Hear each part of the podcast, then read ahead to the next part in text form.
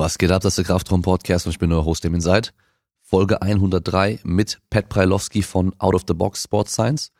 Heute geht's um Schmerzen, Schmerzforschung, Sportwissenschaft, Studium, äh, Weiterbildung, evidenzbasiertes Arbeiten, alles drum und dran. Ist eigentlich eine Pflichtfolge für jeden Sportwissenschaftler, Trainer, Physiotherapeuten und auch sonst interessierten Sportler.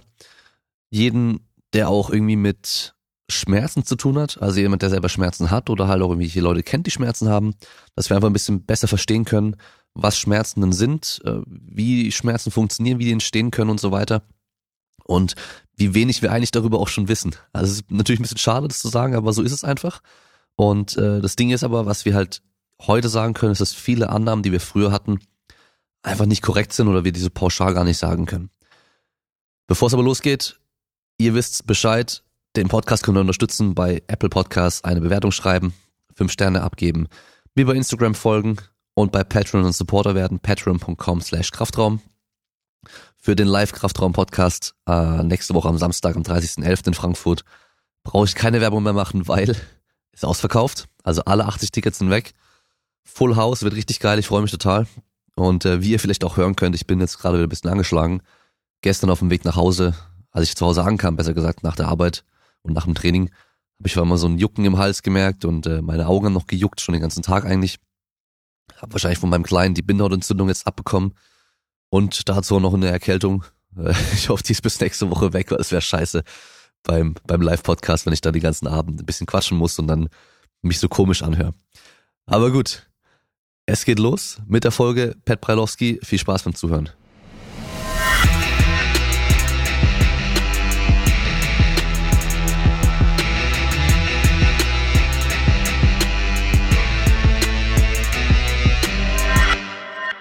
Sportwissenschaftler? Mhm. Okay. Erste Frage ist bei mir für mich immer wichtig, gerade wenn ich mit einem äh, einerseits Sportler oder ehemaligen Sportler und aber auch Sportwissenschaftler spreche, siehst du dich eher so auf diesem Kontinuum eher auf der auf der wissenschaftlichen Seite? Also wirklich so also das komplette Extrem wäre halt irgendwie der Forscher, der halt an irgendeiner Zelle irgendwas erforscht, mhm. von mir aus. Oder siehst du dich halt komplett in der Praxis? Oder wo befindest du dich da auf diesem Kontinuum? Ja, das ist eine gute Frage. Ehrlich gesagt ähm, bewege ich mich da so ein bisschen hin und her. Ähm, ich würde jetzt behaupten, dass ich mich eher als Wissenschaftler sehe, aber direkt nach dem Studium habe ich mich komplett in der Praxis gesehen, weil ich gar nicht verstanden habe, was macht ein Sportwissenschaftler. Das ist so eine Frage, die kriegt man auch von rechts und links. Ne? Wirst du jetzt Sportlehrer oder was machst du jetzt damit? Und es ist schon so, dass man erstmal einen Nährboden suchen muss, um überhaupt sich als Wissenschaftler zu erkennen und eben auch in die Forschung zu wollen. Ne?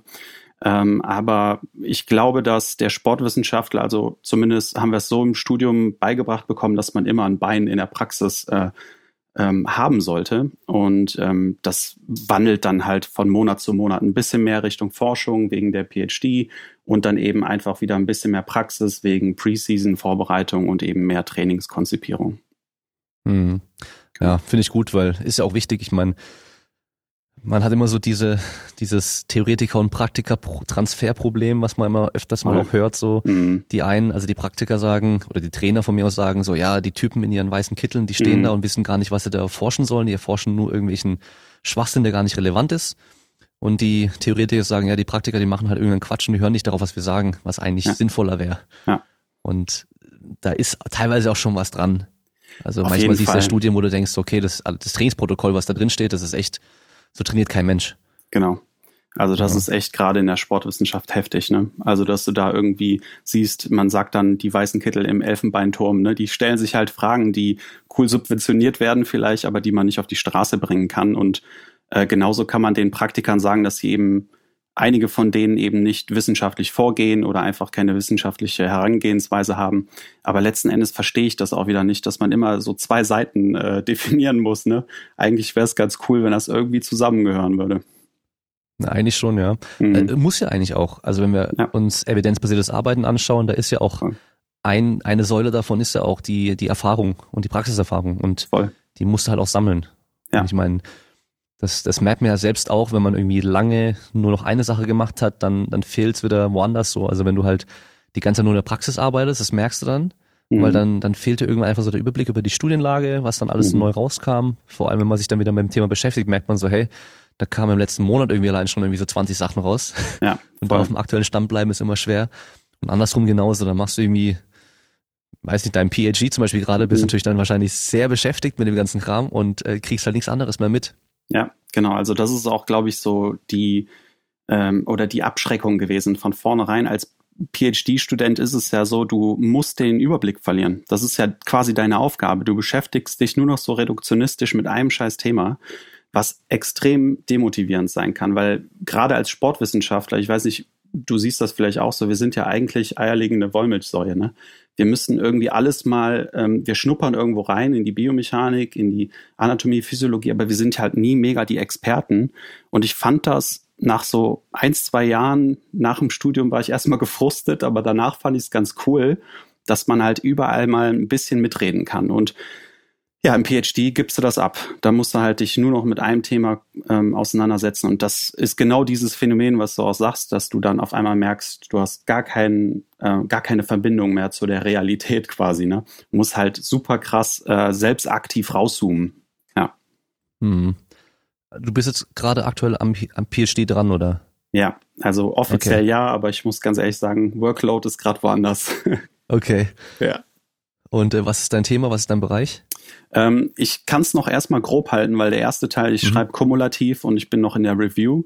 Ähm, es geht um zentrale Sensibilisierung, also Schmerzforschung und Neurowissenschaften. Und äh, letzten Endes geht es da eigentlich nur um Wirkmechanismen, die wir sammeln. Äh, wir wissen zwar, dass einige Dinge funktionieren, aber es gibt mehrere Systeme, auf die man sich konzentrieren kann. Und da geht es dann in Richtung, was passiert, wenn man Probanden ablenkt, äh, was passiert, wenn man denen kognitive Aufgaben gibt mit subakuten Schmerz, subakut chronisch und so weiter. Also diese ganzen Aufteilungen sind für uns ganz spannend und zu sehen, ob das irgendwelche Implikationen hat für auch Normalos. Ne? Also dass es eben nicht nur um eine sehr, sehr kleine Population geht, sondern dass man das dann auffächert für die reale Welt. Also das wäre so das übergeordnete Ziel. Hm, okay. Genau. Hört sich auf jeden Fall interessant an. Und aber auch so, dass man da wahrscheinlich nicht auf einen Punkt am Schluss kommt, sondern alle höchstens vage Aussagen treffen können. Genau. Genau. Also das, äh, das sollte man sich von vornherein klar machen, dass das nicht äh, voll der äh, voll das super Event wird und hinten raus man jubelt und sagt, yay, wir haben eine ziemlich coole Intervention herausgestellt, sondern letzten Endes äh, versuchen wir nur eine Richtung zu beleuchten. Ne? Hm, okay.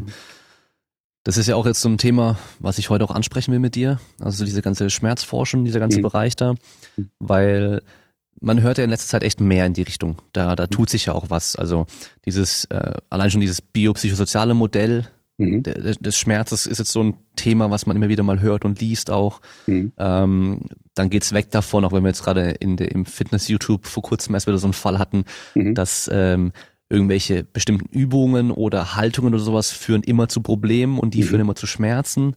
Das war sowas eben nicht mehr so wirklich so sagen.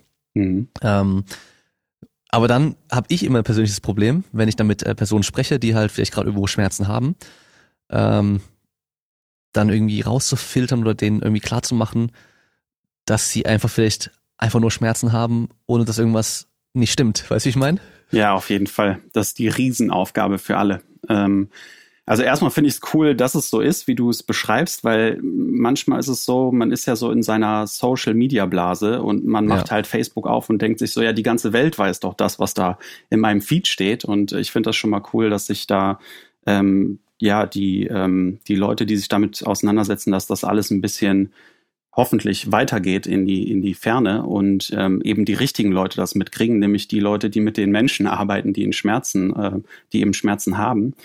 Und ja, das ist wirklich ein Riesenthema ähm, mit diesem, also du hast es schon angesprochen, mit dem biopsychosozialen ähm, Modell, was wir gerne nutzen. Das soll ja eigentlich nur nochmal klar machen, dass wir nicht so Buckets aufstellen können. Wir können nicht ganz explizit sagen, das ist jetzt ein Problem X und das ist ein Problem Y und damit können wir jetzt quasi zum Ziel kommen. Ähm, vielmehr geht es darum, dass wir einfach nur verstehen, dass das, was wir die ganze Zeit gemacht haben, nur ein Puzzlestück ist. Das können wir zwar auf 100 Prozent bringen, aber wenn da zehn andere Puzzlestücke noch sind, die nur auf 20, 30 Prozent sind, um jetzt mal ein mathematisches Modell aufzumalen, ne, äh, kommst du halt nicht weiter. Also das ist so quasi Lügen, indem man ein bisschen Wahrheit weglässt. Und ähm, das ist sehr schwer den Leuten klarzumachen, wo es wirklich dann so Hand in Hand oder in, in der Praxis halt vorwärts gehen sollte. Ähm, ich denke, Lorimer Mosley ist so einer der größten, also der sagt zwar, der will kein Rockstar sein, aber der ist eigentlich ein Rockstar in der Schmerzforschung und ähm, was er, glaube ich, als erstes jetzt seit den, ich glaube, den letzten fünf, sechs Jahren vorne in seine Seminare schreibt, ist, ähm, Schmerzen sind zwar im Kopf, aber die sind immer real. Das ist so der Hauptpunkt, weil es sehr schnell wieder abdriftet. Das Pendel schwingt so weit, ne, dass man sagt, hey, Moment, du hast gar nichts in der Peripherie, das ist irgendwie was in deinem Kopf. Ähm, wenn man das einem Patienten direkt sagt, dann denkt er, du nimmst den nicht ernst. Ne? Also das mhm. ist halt auch wieder so ein Problem, ähm, was wir wieder, wo wir wieder gegenarbeiten müssen, weil es ist eben nicht irgendeine Intervention, den Leuten zu erklären, dass ja, Schmerzen ist komplex und das kann auch übrigens daran liegen und äh, Damien, vielleicht hast du ja auch Stress, ne? Kann ja auch Stress, also sowas wollen bestimmte Leute einfach auch nicht hören. Und ähm, die Erfahrung, die ich gemacht habe, und das ist eine sehr, sehr kleine Erfahrungsspanne, also ich bin da auch äh, super grün hinter den Ohren, ähm, ist, dass man den so Analogien gibt, wie diese visuellen Illusionen, die werden auch sehr oft genutzt. Dass, dass wenn man sich irgendwas anguckt und du kennst diese Dinger, ne, mit einer Linie, daneben ist eine andere Linie und dann ist einmal der Pfeil nach innen und ein Pfeil nach außen und dann siehst du eigentlich, dass die eine Linie länger ist als die andere. Also da gibt es ja tausend lustige Illusionen. Ähm, dann zeige ich denen so etwas und dann versuche ich denen zu erklären, dass das ja in Millisekunden passiert ist. Das heißt, du hast ja nicht drüber nachgedacht, hm, das ist eine Illusion, jemand will mich gerade verarschen, sondern das sind Prozesse, die einfach schon vorher passieren mit Antizipationszeitfenstern ähm, und so weiter. Wenn man denen das klar macht, dass einfach super viele ähm, Sachen quasi da in unser Gehirn ähm, abgespeichert werden beziehungsweise verarbeitet werden, ähm, dann öffnen die sich so langsam dafür, dass eben das, was leider rechts und links so mit weißem Kittel äh, sind die natürlich noch mal ein bisschen krasser supported, so Messages, als wenn da so ein Spur wie mit einer Kappe vor einem steht. Äh, dagegen zu arbeiten ist heftig. Aber das ist so ein Ansatz, der vielleicht manchmal Monate oder Jahre braucht, ne, bis man die Leute in Anführungsstrichen knackt. Mhm, ja. ja. Ja, das, also dass Schmerz nicht immer gleich irgendwie strukturelle Ursache ist, da ist mhm. ja Rückenschmerzen, super Beispiel. Mhm. Gibt ja so viele Menschen, die haben irgendwelche Bandscheibenvorwölbungen, Bandscheibenvorfälle, die wissen es gar nicht, die haben keinen mhm. Schmerz.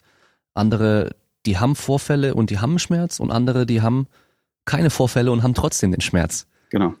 Ja, und das, ja. das sage ich den Leuten auch immer so, guck mal, es gibt so viele Menschen, die haben eigentlich nichts und die haben trotzdem Schmerzen und andere, die haben was, wissen davon aber auch nichts. Mhm. Und äh, ich habe selber im Online-Coaching ähm, jemanden, der ist äh, sehr gut trainiert, sehr gut muskulär ausgebildet, mhm. äh, hat äh, Bandscheibenvorfall, Vorwölbung gehabt und wirklich auch mit ins Bein reinstrahlen und so weiter. Mhm. Und das ging ganz gut die letzte Zeit. Und jetzt hat er eine stressige Phase.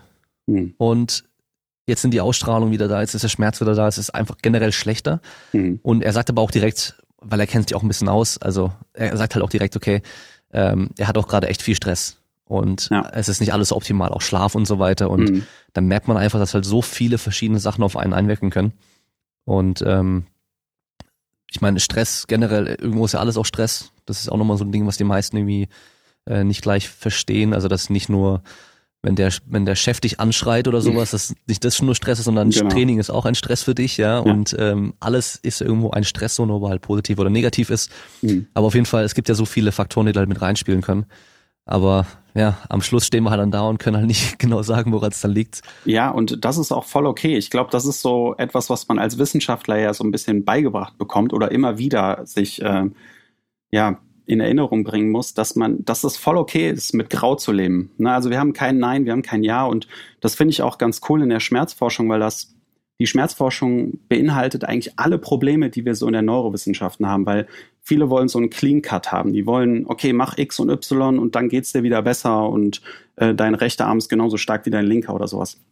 Ähm, es ist vielmehr, dass wir Tendenzen aufzeigen und die Therapieform ist eigentlich die gleiche. Also das ist auch wieder so ein Punkt, ähm, das habe ich mich auch immer sehr lange gefragt, okay, wie kann ich jetzt unterscheiden zwischen peripher und zentral sensibilisiert? Ne, also da gibt es ein paar Sachen, wie zum Beispiel mit Wärmeapplikationen, wenn du Wärme drauf machst und es wird schlimmer oder gleich, es bleibt gleich, weiß man, okay, tendenziell kann es peripher entzündet sein weil ist halt doof. Aber wenn es besser wird, dann kann es sein, dass wir eher zentral. Aber das Ding ist, wenn du rauszoomst, machst du trotzdem das Gleiche mit dem Menschen. ähm, so oder so Pain Education nebenher, was du auch jetzt angesprochen hast, dass man denen klar machen muss, dass der Kuchen aus Schlaf, Training, Leben, Beziehungen und so weiter besteht. Das reicht schon. Und ähm, das, das Schwierige dabei ist, den Leuten klarzumachen, dass dieser Teil vom Kuchen, der Biomechanik heißt, eben auch nicht dadurch äh, unwichtiger wird, sondern der ist einfach nur ein Teil davon. Und da hören wir halt in Social Media sehr oft dann so diese ähm, Diskussionen mit, hey, wie, du willst mir sagen, das, was ich gelernt habe, stimmt nicht mehr. Und äh, dann haben wir so diese Grunddiskussion, glaube ich. Hm, ja. Ja, und dann haben wir jetzt in der Praxis öfter mal noch das Problem, dass du jemanden dann hast, das habe ich auch schon ein paar Mal gehabt, wirklich äh, im Training, mhm. und er sagt, ja, mein Knie, da muss ich aufpassen. Mhm, ähm, genau. Da habe ich was, weißt du, und dann frage ich, ja, was hast du denn da gehabt? Da hatte ich vor zehn Jahren Kreuzbandriss. Genau, genau, ja. Das, vor zehn ach, Jahren, das kann ich auch so oft erzählen, das ist krass, ne? Ja, und der Arzt hat gemeint, mein Knie wird nie wieder sein wie genau. vorher. Ja. Und dann denke ich mir so, ja geil, der Arzt legt dir eigentlich halt voll die Steine in den Weg so, mhm. weil was wir eigentlich ja machen, also gut, man, wir dürfen es nicht, es ist, das kommt immer so rüber, als würden wir die Ärzte jetzt irgendwie schlecht reden. Mhm. Die Ärzte haben halt das Problem, die haben immer nur ein paar Minuten Zeit mit einer Person. Voll. Und die wollen sich halt auch absichern. Das heißt, wenn du halt jemandem sagst, hey, okay, dein Knie ist jetzt aktuell kaputt und du musst es wieder auftrainieren, ähm, aber du kannst auf jeden Fall wieder ähm, von fünf Meter oben hoch runterspringen, äh, ohne Fallschirm oder sonst irgendwas. Ja. Das wird bestimmt wieder gehen. Und mhm. der macht das halt zu früh, dann macht er sich wieder kaputt. Ja. Das kann er natürlich auch nicht machen. Der sichert sich ab und sagt, ja, vorsichtig sein. Mit dem Knie. Macht auch Sinn. Ja, eben. Und ähm, was wir aber dann halt machen müssen und vor allem auch Physiotherapeuten und so machen sollten, wäre dann mhm. eben aufzuklären, gerade bei Rückenproblemen. Ich versuche immer den Leuten dann klarzumachen, so, hey, dein Rücken ist stark. Du mhm. kannst das. Also dein Rücken kann wieder Gewicht halten und der muss das auch wieder können. Du musst den auch wieder belasten auf Dauer. Ja. Und so immer dieses, oh, mein Rücken, ich muss aufpassen, ich muss aufpassen. Ja, das sind auch die krass. Leute, die immer dann wieder Schmerzen haben oder sich immer wieder verletzen. Weil sie einfach krass. immer schon diesen, diese Vorahnung haben. Genau, ja, und das ist halt eigentlich die wichtigste Message, die du da äh, losgelassen hast, dass Leute verstehen müssen, dass wir eine Maschinerie sind, äh, wenn man ein Bild hat, die einfach ähm, funktionieren muss und genutzt werden muss. Ne? Und eben diese Pauschalaussagen sind sehr gefährlich und auch die Neurologen würden da zu, äh, zustimmen und sagen, es gibt nur super wenige Red Flags, wo man sagen würde, okay, jetzt müssen wir einen anderen Weg gehen. Und die sind, dafür haben wir die Physios, die sind die Experten da drin, ne? die testen und wir sind dann eben, also die Spovis, um uns jetzt mal einzuordnen, wir sind dann eben die Macher und sagen, Jupp, wir haben jemanden ohne Red Flags, let's go. Graduell mhm. steigern. Ne? Ja. Ja, ähm, seit du dich jetzt mit dem Thema befasst, hast du ja bestimmt so ein paar Mal irgendwie so gedacht, so, ui, okay, das habe ich mir jetzt ganz anders gedacht oder vorgestellt. Mhm. Ja. Und vor allem, das habe ich wahrscheinlich auch mal anders gelernt, wenn ich es überhaupt gelernt habe in der Uni. Mhm. Gab es so ein paar Momente, wo du sagst, okay, da sind meine, die Sachen, die ich äh, angenommen hatte, überhaupt mhm. nicht bestätigt worden? Ähm, also meinst du jetzt verglichen ähm, Studium und jetzt alles, was ich nachher gelernt habe oder allgemeinen Schmerz? Äh, die, ja, kannst du allgemein. Ja. Oder wie, wie du magst beides. Gerne. Wo soll ich anfangen? ähm, also ich muss echt sagen, ähm, nach dem Studium habe ich mich gar nicht so stark mit Schmerzen erstmal überhaupt auseinandergesetzt. Und ich, ich sage immer wieder auch in meinen Seminaren, wenn man sich ähm, die, das Neurokapitel anguckt bei in irgendwelchen Spovi-Büchern, ist es meistens das letzte und es geht halt nicht über die Motor-Unit hinaus. Ne? Also da geht halt ein, ja. äh, eine Nervenzelle hoch ins Gehirn und dann wissen wir, es gibt sensorisch und motorisch und das war's dann auch. Ähm, also da muss ich ehrlich sagen, ich weiß nicht, ob es an der Sporo lag, aber da hatten wir nicht viel Input. Und ähm, wobei ich das auch im Nachhinein nochmal bestätigen muss, weil ich bin mit der PhD mit dem Thema bin ich erst an die Sporo gegangen und da hatte ich halt keinen Nährboden gefunden in dem Bewegungs- und Neuroinstitut. Also äh, das ist halt nicht deren Feld. So und ähm, ich würde sagen, ich habe alles, glaube ich, durchlebt und durchgemacht, was man so in der Fitnessbranche kennt. Also von Function Movement Screen zu Kelly Starrett und Gray Cook, die ganzen Michael Boyle Sachen und so weiter. Und bis zu den letzten Trends auch alles, was super fancy klingt mit äh, Neuro vorher oder eben Neuro hinter dem Namen, wie man es halt haben möchte. Ne?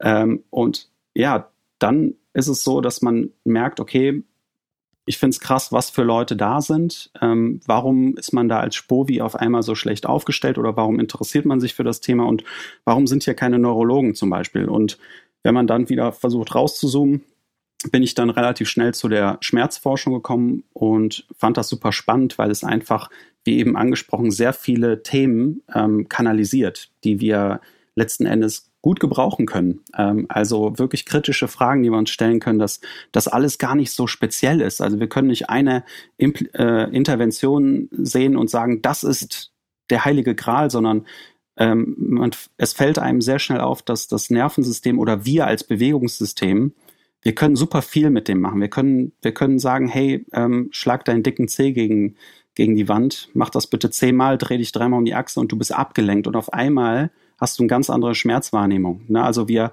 haben so, wir sind wie so ein Schwamm, der super viel aufnimmt. Und äh, das hat mich erstmal extrem geflasht, zu merken, dass ich dieses ganze Nitty-Gritty mit, ah ja, mach bitte den Lunch super gerade auf irgendeinem so Plastikbalken, dass das alles eigentlich keinen Sinn macht. Und ähm, ich glaube, das, das war auf jeden Fall ein langer Prozess, das erstmal alles abzulegen, was man gelernt hat, ne? Weil man ziemlich gut darin war, Leute zu trainieren und die zu korrigieren, ne? Äh, biomechanisch und zu sagen, yay, ich weiß ganz genau, wie ich mehr den Quad und mehr die Hamstrings aktivieren kann und habe mich sehr lange nicht gefragt, was ist jetzt wirklich das Ziel oder ist das überhaupt wichtig, relevant, ne?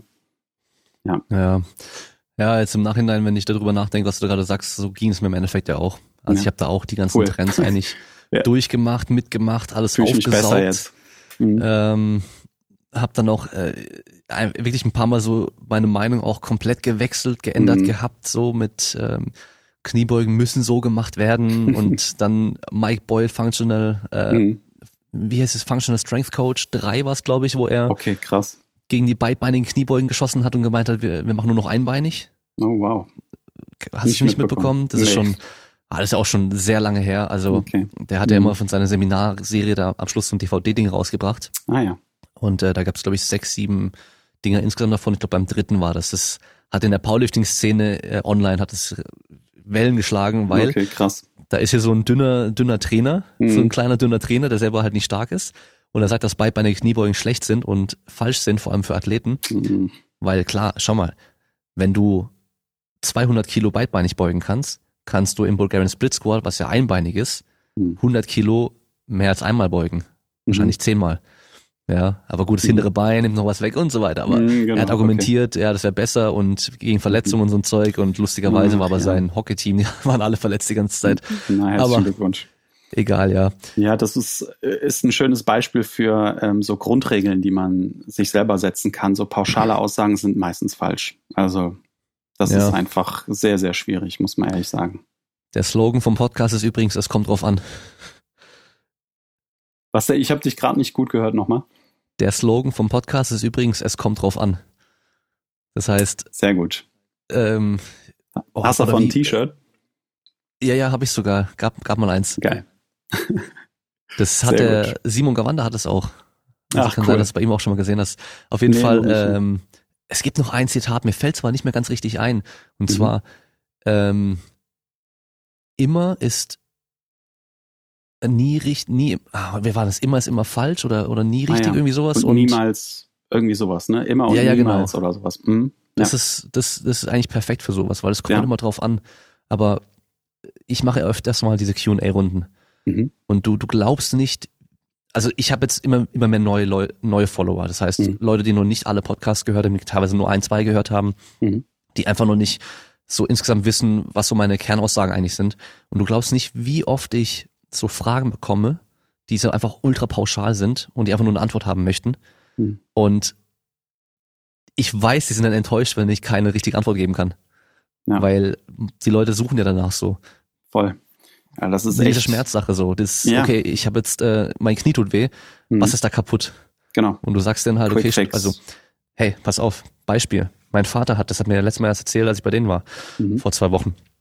Mein Vater hatte die letzten zehn Jahre, 15 Jahre ungefähr Knieschmerzen. Mhm. Ja, vor 15 Jahren haben sie ihn am Knie operiert, weil sie gesehen haben, er hat kein hinteres Kreuzband. Mhm. Also das hat er sich in einem Unfall äh, einige Jahre davor mal auch gerissen gehabt. Okay. Und das war da halt nicht mehr dran. Er war muskulär, aber halt ziemlich gut ausgebildet. Das heißt, das war alles stabil für das, was er gemacht hat. Mhm. Und dann hat er öfter mal reingucken lassen und so weiter. Dann haben sie äh, Meniskus, glaube ich, noch irgendwo mal geglättet gehabt ein bisschen. Die haben, die haben ein paar Mal was gemacht, aber hat mhm. immer so einen Schmerz gehabt. Und zwar, er hat mir erzählt, es war wenn er gesessen ist oder wenn er sich in den LKW reingestiegen ist, immer so in einem bestimmten Winkel, hat's kurz reingestochen und das war's. Mhm. Immer den Schmerz gehabt. Mhm. Und ich weiß nicht mal, was er gesagt hat. Er hat irgendwas gemacht gehabt, aber auch nichts Besonderes. Und dann hat er gemerkt, er ist gesessen, ist aufgestanden, hat gemerkt so, hey, warte mal, mein Knie tut gerade gar nicht weh. Hat's noch ein paar Mal probiert. Mhm. Und auf einmal, seitdem, seit März ist es, hat er keine Knieschmerzen mehr. Ja, krass. Und er kann sich's nicht erklären. Mhm. Könnte man erklären, ne? Aber es ist ja cool, dass es weg ist. Das ist doch schon mal stark. Und die Ärzte hat alle gefragt, aber bei allen möglichen Ja. Spezialisten, die haben alle gesagt, strukturell, sie können nichts finden. Da ist alles in Ordnung. Auch an den Stellen, die er beschreibt, da ist alles in Ordnung. Mhm. Er hat, ja, Grandios. das Einzige, was ich mir jetzt denken könnte, Mhm. wobei ich meinen Vater eigentlich nicht als so ein Typ einschätze, aber Mhm. ähm, die Nachbarn damals, mit denen gab's halt immer riesen Zoff, also so wie diese Horror-Nachbar-Serien, die Ah, es damals geil. beim äh, Fernsehen dann gab. Ja, ja. Und ähm, ich weiß nicht, ob es zeitlich mit März hinkommt, aber die sind mittlerweile umgezogen und Hausverkaufs alles drum und dran. Könnte halt sein, dass einfach diese Last ja einfach Also, nicht mehr zu tragen ist und kannst du auf nicht einmal ausschließen. entspannter. Absolut, kannst nicht ausschließen. Und dann kommt da noch so eine Latenzzeit dazu, ne? Also Mhm. äh, dieses, äh, es ist gerade passiert, also ist das der Grund äh, und danach hat man direkt das Ergebnis, das haben wir ja leider nicht, ne? Ja. Sondern da ist immer eine Latenz drin, mit denen, da muss ich auch immer sehr oft kämpfen, wenn ich meine Weekend Warriors habe, ne? Die dann sagen, hey, ich habe jetzt wieder ein ISG-Problem und so weiter. Und dann redet man ein bisschen mit denen und dann fällt denen auf, hm, im Urlaub ist das nie, ähm, meistens so eine Woche und danach ist es weg, ne? Und ähm, dann fragt man einfach danach und sagt, was, was denkst du denn, woran das liegen kann, äh, dass du jetzt Vollgas gibst und wenn du jetzt was Strukturelles gehabt hättest, wärst du auch eigentlich auseinandergefallen, oder? Wie kannst du jetzt auf einmal wieder voll performen? Lass uns das mal zusammen erklären, ne? Und Mhm. ähm, wenn die dann diese Zusatzinfos haben, wie du meinst, ähm, diese ganzen Hauptmessages, die du jetzt schon im Podcast loslässt ähm, und losgelassen hast, wenn du die hast, dann kann man mit denen arbeiten. Dann kann man sagen, meinst du nicht, dass das vielleicht auch damit zu tun hat, ne? Dass dein Fass viel größer ist äh, und viel mehr aufnimmt und dass eben Training, was ist Training? Das ist ein kleiner Stressor, den man drei, vier Stunden die Woche macht oder manche ein bisschen mehr, aber das ist ja gar nichts. Mhm, ja. Ja, ich habe ihn, hab, hab ihn auch nur angeschaut und gesagt, du, War gut. geil, aber keine Ahnung. Keine Ahnung. Und das ist auch okay. Das ist ja, auch voll okay. keine Ahnung. Sei froh, Ja. dass er einfach nicht mehr da ist. Also, Genau. Also Ich meine, da könntest du. Das Ding ist ja, bei so Geschichten kann man jetzt wie folgt vorgehen. Man kann einfach sagen, man kann das feiern. Man kann Neurowissenschaftler fragen und auch Schmerz-Super-Experten. Die würden sagen, keine Ahnung, wir wissen es nicht, aber es ist cool, dass es so ist. Oder man geht halt anders vor und sagt, ha, ich weiß ganz genau, woran es liegt und baut da ein Businessmodell drauf aus, auf. Ne? Ja. Halt, könnt ihr direkt äh, nächste Woche mein neues E-Book kaufen genau. für Einführungspreis 99 Euro mit einem Bonuspaket im Wert von 798 Euro. Auch Gibt's recht aber kostenlos dazu innerhalb von den ersten 48 Stunden. Und der Timer auf der Webseite läuft eigentlich immer. Das heißt, der Immer, ist irgendwie ne? immer. Ja. Oh, Kennst du diese Sales Pages, sieht, gell? Wahnsinn, echt. Diese ganzen Funnels überall. Da ist ein Wunder, Ja, dass man nicht überall reinfällt. Ne? Ja, echt übel. Krass. Ähm, was wir auf jeden Fall ansprechen müssen, ist ja Mhm. deine Plattform, Mhm. die du hast. Ähm, erklär einfach mal kurz, was es ist, Mhm. was die Idee dahinter war und die Motivation bei dir dahinter war, das zu starten. Mhm. Also ich fange direkt mit der äh, mit dem letzten Punkt an. Die Motivation oder Idee ist eigentlich Frust gewesen. Also Mhm. aus dem Frust entstanden, ähm, weil ich mir dachte, ich habe äh, zu der Zeit war ich öfter mal Privatdozent äh, an unterschiedlichen Unis und habe mir gedacht, okay, diese die Facts, die aufkommen von den Studenten, die sammelst du jetzt mal. Und irgendwie brauchte ich auch eine für mich eine Plattform zu sagen, hey, diese PowerPoints, die verstauben ja sonst außerhalb des Semesters. Und ich selber habe einfach gemerkt, ähm, ich glaube, so wie alle anderen jetzt auch gerade so ein bisschen merken, dass ganz schön viel Quatsch unterwegs ist. Und man würde halt, auch wenn man nur ein kleines Segel hat, vielleicht es schaffen, ein bisschen in die richtige Richtung ähm, zu segeln. Und ähm, letzten Endes wollte ich das eigentlich über Social Media machen. Ich finde das Social Media Game super hart und super anstrengend, äh, wo ich dann dachte, ich versuche irgendwas außerhalb von Facebook und Instagram. Das kann man zwar nutzen, aber ich wollte irgendwie so eine Lernplattform aufbauen. Und ähm, ja, hatte auch an YouTube gedacht und finde das auch mega anspruchsvoll. Da haben wir auch vorher schon drüber gesprochen. Also das muss halt dann bestimmte, bestimmten Standard haben und dann die Algorithmen und so weiter. Und ähm, dazu kam dann die Idee, dass ich schon rechts und links ab und zu mal in Persona-Seminare gemacht habe und ich fand selber als Teilnehmer es immer schwierig, so Seminare komplett weiterzuempfehlen, weil bestimmte Dinge mir gefehlt haben. Irgendwie, dass man sagt, okay, man hat zwei Tage, man kriegt zwar super viel Input, aber was dann? Und hätte ich nicht vorher schon ein paar Sachen lernen können und die wichtigsten Fragen ans Wochenende, ähm, zum Wochenende mitbringen können. Und ähm, dann ist mir wirklich eingefallen, dass man vielleicht ein Hybrid fahren kann und sagen kann, das Grundwissen, vielleicht um Leute eben da abzuholen, wo sie gerade sind, könnte man einfach als Online-Training anbieten und das halt frei. Und die Leute, die mehr wissen wollen, kommen eben in das In-Persona-Seminar. Ähm, und damit habe ich auch die Möglichkeit, nicht jedes Jahr immer das Gleiche zu erzählen, sondern einfach den Content runterzuschrauben, also runterfallen zu lassen in den, wir nennen es Open Campus und ähm, da dann alles zu sammeln und die neuesten Erkenntnisse und die wichtigsten Sachen eben einfach in Persona zusammen äh, besprechen zu können.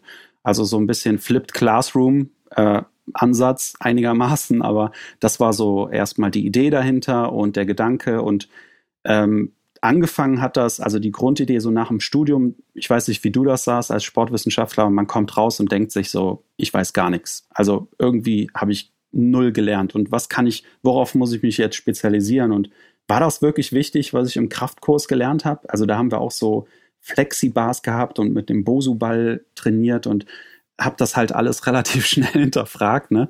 Und ähm, dann dachte ich mir, wäre cool, wenn es so ein Spovi-Buch gibt, wo alles nur evidenzbasiert gefiltert, super easy, nur die Grundlagen und von da aus können wir dann arbeiten. Das ist quasi der Grundgedanke dahinter. Mhm. Ja, mir ging es natürlich genauso. Also mhm. äh, mir ging es während dem Studium schon die ganze Zeit so, wo ich mich gefragt habe, so, warum muss ich das jetzt lernen? Was mhm, bringt genau. mir das? Ich weiß ja, ich will Trainer werden. Mhm. Ich will mit Leuten trainieren, ich will mit Sportlern trainieren. Warum muss ich jetzt den Kram lernen? Der hat für mich keinerlei Relevanz. Und ähm, bei mir war das Gute wenigstens, ich wusste von Anfang an schon, also vor dem Studium schon, was ich machen will, mhm. im Vergleich zu wahrscheinlich fast allen anderen, die halt, oh, ich spiele Fußball, ich studiere Sport. Genau. und kommen da hin und äh, haben danach mhm. keine Ahnung, was sie machen sollen. Und auch so mhm. gut wie alle aus meinem Studiengang machen jetzt nichts im Sport. Ich habe ja. Drei, vier Leute, wo ich weiß, die arbeiten wirklich im Sport auch direkt. Krass. Ähm, alle anderen machen nochmal was komplett anderes. Entweder nochmal ja. neu studiert oder Ausbildung oder halt einfach was anderes mhm. arbeiten einfach, ja. ja. Das kann ich direkt bestätigen. Also ich habe auch ähm, die meisten Fragen, die ich über Instagram kriege, sind so in Richtung, muss ich Sport studieren? Und dann bin ich immer ganz ehrlich, ich frage immer, was will er damit machen?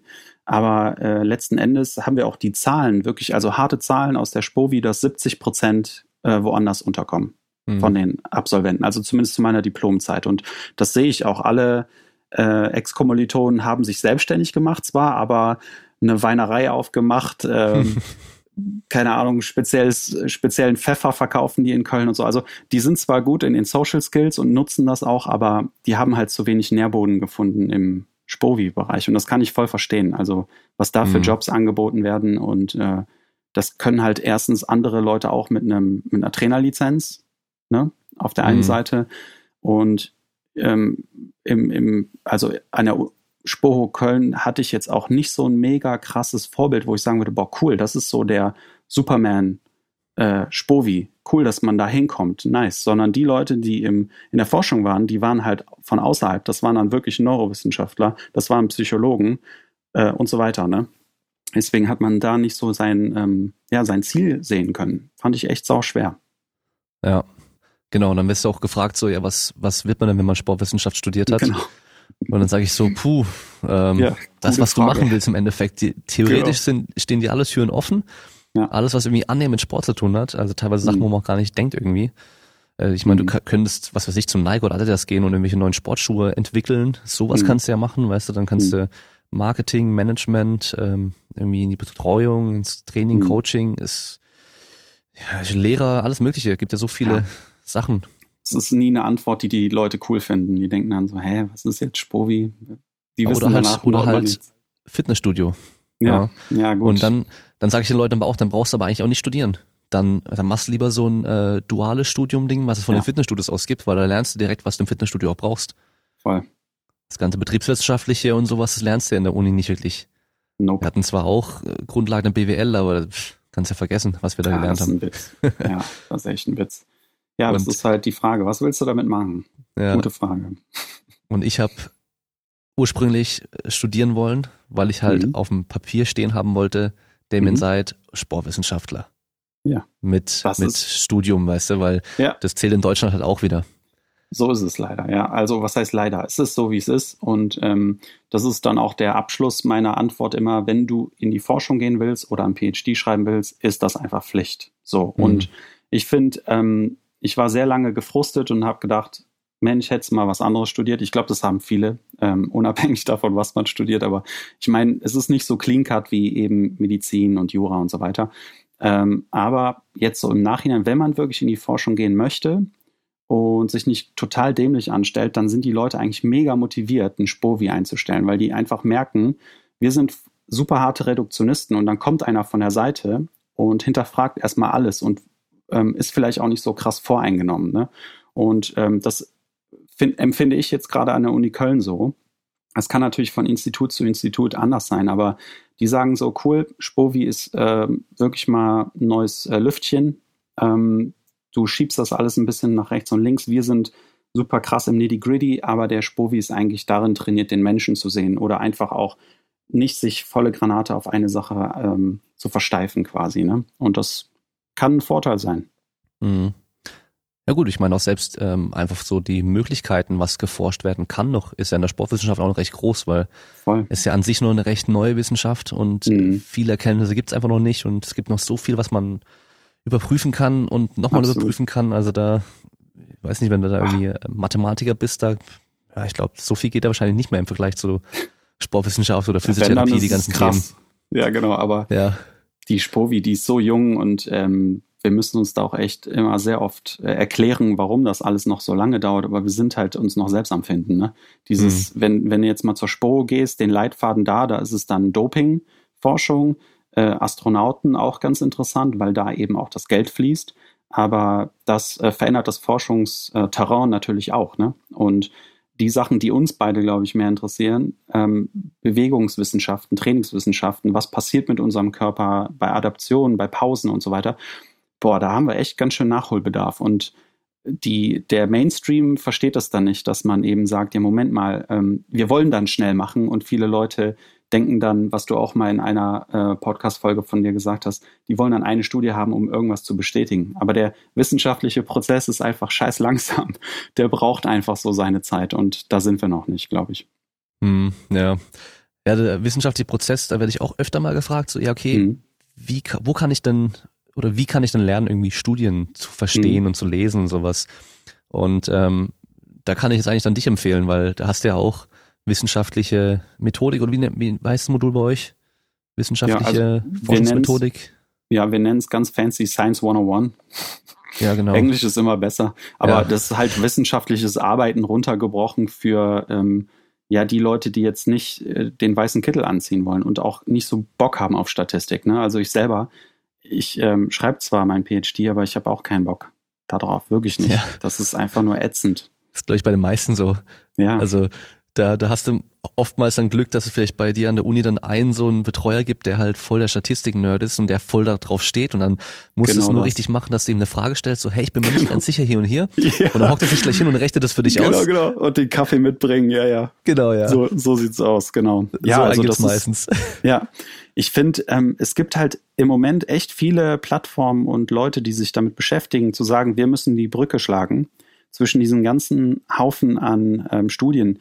Ich meine, du kannst ja die Studien reinpfeifen, aber so wirklich bringen tut dir das nichts. Ne? Also im ACL-Bereich zum Beispiel, ACL-Verletzung, hast du so um die 1500 pro Jahr auf PubMed.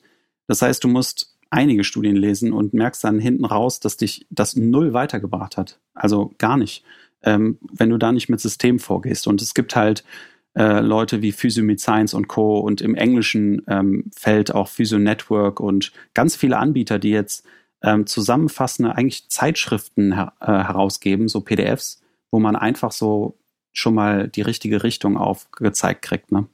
Mhm. Ja, das ist eine coole Entwicklung, muss ich sagen. Ähm, weil theoretisch, das gab es halt früher kaum oder gar nicht. Da gab es wirklich nur mhm. wissenschaftliche Zeitschriften, die du dann irgendwie kaufen konntest. Die kamen vielleicht einmal im Quartal raus, wo dann halt natürlich mhm. nur vor dem einen Journal dann auch die Sachen drin standen genau. und so. Mhm. Und jetzt hast du halt Leute, die sich halt wirklich mit Wissenschaft auseinandersetzen hoffentlich auch sehr gut darin sind, aber ich gehe mhm. davon aus, die meisten sind es auch. Mhm. Und die lesen alles für dich im Endeffekt und filtern das dann nochmal durch die Linse mhm. eines äh, Praktiker vielleicht oder Trainer oder Physio oder je nachdem, wer das halt dann macht. Mhm. Und sagen dir halt wirklich, okay, was die Informationen auch für dich dann auch bedeuten können, so in der mhm. Praxis. Mhm. Und ähm, ich sage natürlich, musst, darfst du nicht 100% immer drauf vertrauen, auch selber mal ein bisschen nachgucken so natürlich, aber Klar. das ist halt einfacher, dass du da ein paar Euro im Monat zahlst, dafür, dass der dann für dich das macht, anstatt dass du wieder alles selber ja. machen musst.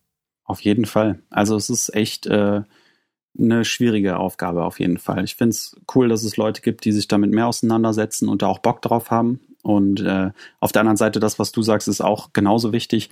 Äh, ich werde immer hellhörig, wenn die Claims halt super krass sind. Dann mhm. guckt man halt nochmal nach. Aber wenn es halt so ein bisschen im White Noise untergeht, sage ich jetzt mal, wo man denkt, ah ja, cool zu wissen, dann ähm, gehe ich jetzt mal davon aus, dass es okay ist. Ne? Also gut, ja. man weiß es nie hundertprozentig. Ich meine, man, man merkt ja dann auch, wenn die Leute, so wie die das dann da schreiben und mhm. äh, ausdrücken und so weiter, dann kannst du ja auch nochmal einschätzen, okay, das ist vielleicht jemand, der gerne mal übertreibt oder eben auch nicht ja, oder so. Genau. Da hilft es natürlich, wenn du selber auch dann den Hintergrund hast. Ja. Aber ja. ich sag mal so, das, das Pendel in dieser Fitnessbranche mit diesem Evidence-Based aktuell ist für mich schon einfach zu weit geschwungen, mhm. weil jetzt halt einfach jeder nach irgendeiner Studie fragt. Egal was du sagst, du wollen immer eine Studie hören. Mhm. Ähm, wo ich mir so denke, so, hey, irgendwie, das ist so ein 16-jähriger junger Pumper, der gerade noch in der Schule hockt und keine Ahnung hat, was da drin steht mhm. und was Statistik überhaupt ist und so. Und jetzt mhm. will er halt eine Studie von dir haben, damit er dann wahrscheinlich den Abstract sich angucken kann. Ob genau. da dann auch steht, was du gesagt hast, so. Ja. Da also denke ich mir so, hey, Erfahrung ja, ist auch was wert. Leider ja, aber es ist halt erstmal als Tendenz cool, dass Leute wissen, dass es Studien gibt und dass eben der Prozess, aber dann, dann muss halt auch wirklich das Grundwissen da sein. Ne? Also wie, mhm. was ist wissenschaftliches Arbeiten? Und das ist nicht nur auf einen 16-jährigen Pumper zurückzuführen, sondern auch echt Institutionen, wo du denkst, da müsste eigentlich alles safe sein, also auch im Journalismus, ne, dass du dir große Zeitungen anguckst, wo halt super viel Humbug unterwegs ist, weil die überhaupt keine Ahnung davon haben, wie ähm, Forschung funktioniert. Und das siehst du ja auch, was aus diesen ganzen Papernamen dann, was für Claims da herausgezogen werden. Ähm, das wird immer und immer wieder passieren. Auf jeden mhm. Fall. Das ist echt schwer. Ja, ich meine, die meisten Studien äh, und, und die Aussagen, die man dann mhm. wirklich auch treffen kann, das meiste ist auch wieder so Graubereich und halt ja, dieses, ja, es kommt halt drauf an, aber genau. es macht keine guten Schlagzeilen. Nee, null, null. Das Rotes ja. Fleisch macht Krebs. Genau. Fertig. ja, schwarze Schokolade ist gut fürs Herz und so weiter. Also das ja. sind so, ähm, da gibt es, ich habe vor kurzem noch ein ziemlich cooles äh, Buch gelesen von Hans Rosling heißt er, glaube ich. Factfulness heißt das. Mhm. Da geht es gar nicht um viel Bewegung und Medizin, sondern einfach nur um die Welt an sich.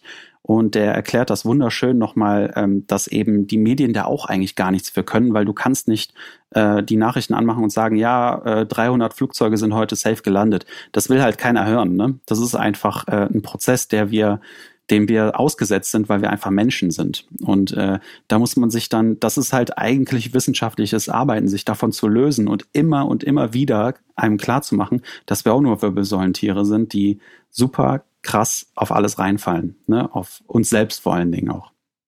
Ja, genau, mhm. das ist nämlich, dass wir denken immer so, dass wir alles durchblicken und frei entscheiden Voll. und so weiter, aber halt genau.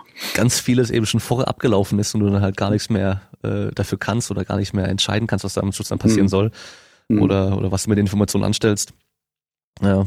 Ähm, ein Punkt noch, der mir jetzt einfällt, weil du vorhin das mit dem Schmerz und der Ablenkung gesagt hast, mhm. ähm, dass man irgendwie die Schmerzen akut reduzieren kann, wenn man sich ablenkt und so weiter. Mhm. Ähm, Geht es da auch um exekutive Funktion, also selektive Aufmerksamkeit und sowas? Uh, das ist eine interessante Frage. Ähm, also ich also dass du da jetzt, hm? einfach den, den Input des Schmerz einfach hm. weniger wahrnimmst, weil du halt sozusagen den Filter davor setzt und die Aufmerksamkeit woanders hingerichtet hast. Mhm. Also so kannst du es runterschrauben eigentlich. Es ist leider viel komplexer, aber was wir sehr lange gedacht haben, ist, dass es nur diese Gate Theory gibt. Ähm, das ist aber auch nur ein kleiner Puzzlestück von dem ganzen Großen. Ähm, wir wissen jetzt, dass alles letzten Endes, wenn du dir so Bildchen anguckst, ne, mit ähm, der Hammer auf den Finger und dann geht es halt sensorisch rein und äh, kommt dann irgendwann im Spinalganglion an und da ist ja das Immunsystem wichtig, Rückenmark hoch ins Gehirn und so weiter und so weiter. Ähm, man muss es wirklich vor Augen halten, dass alles auch noch parallel stattfindet. Also du hast halt nach rechts und links super viele Ärmchen, die nochmal es, es läuft nicht seriell ab, aber wir können es besser seriell lernen. Und deswegen ist es sehr schwer zu sagen, ja, das ist ein Prozess, den wir nach vorne stellen können. Ähm, das kommt aber aus der Psychologie. Man erkennt schon da die Tendenz, dass man Leute gut ablenken kann. Ne? Und dann sind wir da wieder beim Thema Nocebo, Placebo. Wie ist es kulturell aufgeladen? Ähm, es gibt Urängste, die über bei fast allen Menschen gleich triggern, ne? wie, wie Höhe, große Tiere und Hitze, sowas zum Beispiel. Ähm, aber es gibt eben auch sehr viele Dinge, die wir durch ähm, erstens unserer Entwicklung, also mit unserer Erziehung, sorry, wollte ich sagen, und der Kultur super krass prägen, ohne dass wir da uns Gedanken drüber machen können. Ne? Und da ist es recht schwierig zu sagen, ähm, Ablenkung funktioniert immer. Wenn du jetzt zum Beispiel einen Sportler hast, der sehr oft abgelenkt ist, kann er das auch genau da drauf spulen. Also es ist sehr schwierig, dem dann zu sagen, der wird genauso funktionieren wie ein Balletttänzer oder ähnliches. Also äh, das ist auch ein Thema, was noch überhaupt nicht herausgestellt worden ist, ob es Leute gibt, die mehr prone dazu, dafür sind, äh, abgelenkt zu werden und dann ist es gut. Und letzten Endes ist es hinten raus dann wieder gleich. Ne? Also es ist sehr, sehr akut, dieser Effekt. Ähm, die Frage ist nur, wenn es wirklich wie klassische Konditionierung wäre, könnte man die entkoppeln. Aber die aktuelle Forschung zeigt eher, dass wir nichts wirklich entkoppeln können sondern es bleibt alles so, wie es ist. Ich weiß nicht, ob du schon mal was von Neurotext gehört hast. Also es sind eigentlich nichts anderes als so Signaturen im Kopf. Wenn du ein MRI anhättest, dann wären es halt so ähm, Strukturen, die du siehst, die auf einmal zusammen aufleuchten, also wie ein Orchester quasi. Und dass wir die nicht löschen können oder nicht entkoppeln können, sondern dass wir einfach nur daneben einen größeren Neurotech aufbauen. Und das macht es dann auch nochmal komplexer, dass man sagen kann, so ein Traumata, gehen wir jetzt mal so ein bisschen mehr in die Psyche, äh, dir ist was Sch Schlimmes widerfahren, das kann man eigentlich nicht löschen, das kann man nicht dekonditionieren. Ähm, und das ist ja dann auch wieder so eine Art Ablenkung auf neurologischer Ebene. Ne? Aber ich weiß nicht, ob ich jetzt deine Frage beantwortet habe. Ähm, es ist es ist auf jeden Fall interessant. So Secondary Tasks werden ja auch in der im, im, im Forschungsfeld der Skill Acquisition sehr oft benutzt, äh, damit man den, die Leute ablenken kann ähm, in Bezug auf, dass sie sich nicht auf das ähm, auf die verletzte Seite eben konzentrieren und so. Das ist schon ganz spannend, auf jeden Fall. Ja, klingt auf jeden Fall sehr spannend. Also ja. Ähm, und man hört auch wieder raus, äh, man kann da halt einfach nicht pauschal sagen, irgendwie es wäre so oder so, sondern genau. Ich glaube, da ist einfach auch noch nicht alles klar, gell? Ja, genau, also. leider nein. Aber es ist cool, das zu wissen, ähm, mhm. weil du damit auch sehr viele ähm, Alternativhypothesen für bestimmte Interventionen hast, wo Leute voll drauf einsteigen. Also ne, diese ganzen akuten, äh, der Adam Meekins, ich weiß nicht, ob der dir was ja, sagt, der, ne, denk, gehe ich mal von aus, äh, der sagt ja, der spricht immer von Neuromodulation ähm, ja. und macht dann so in seinen Seminaren dann äh, toucht er die Leute an und gibt denen irgendwie so einen nassen Finger ins Ohr und so weiter und auf einmal passiert etwas mit einem Straight Leg Race und ja. das meinte ich auch mit dem Schwamm. Ne? Wir können halt mhm. irgendwie was da reinwerfen und es passiert auf jeden Fall irgendwas.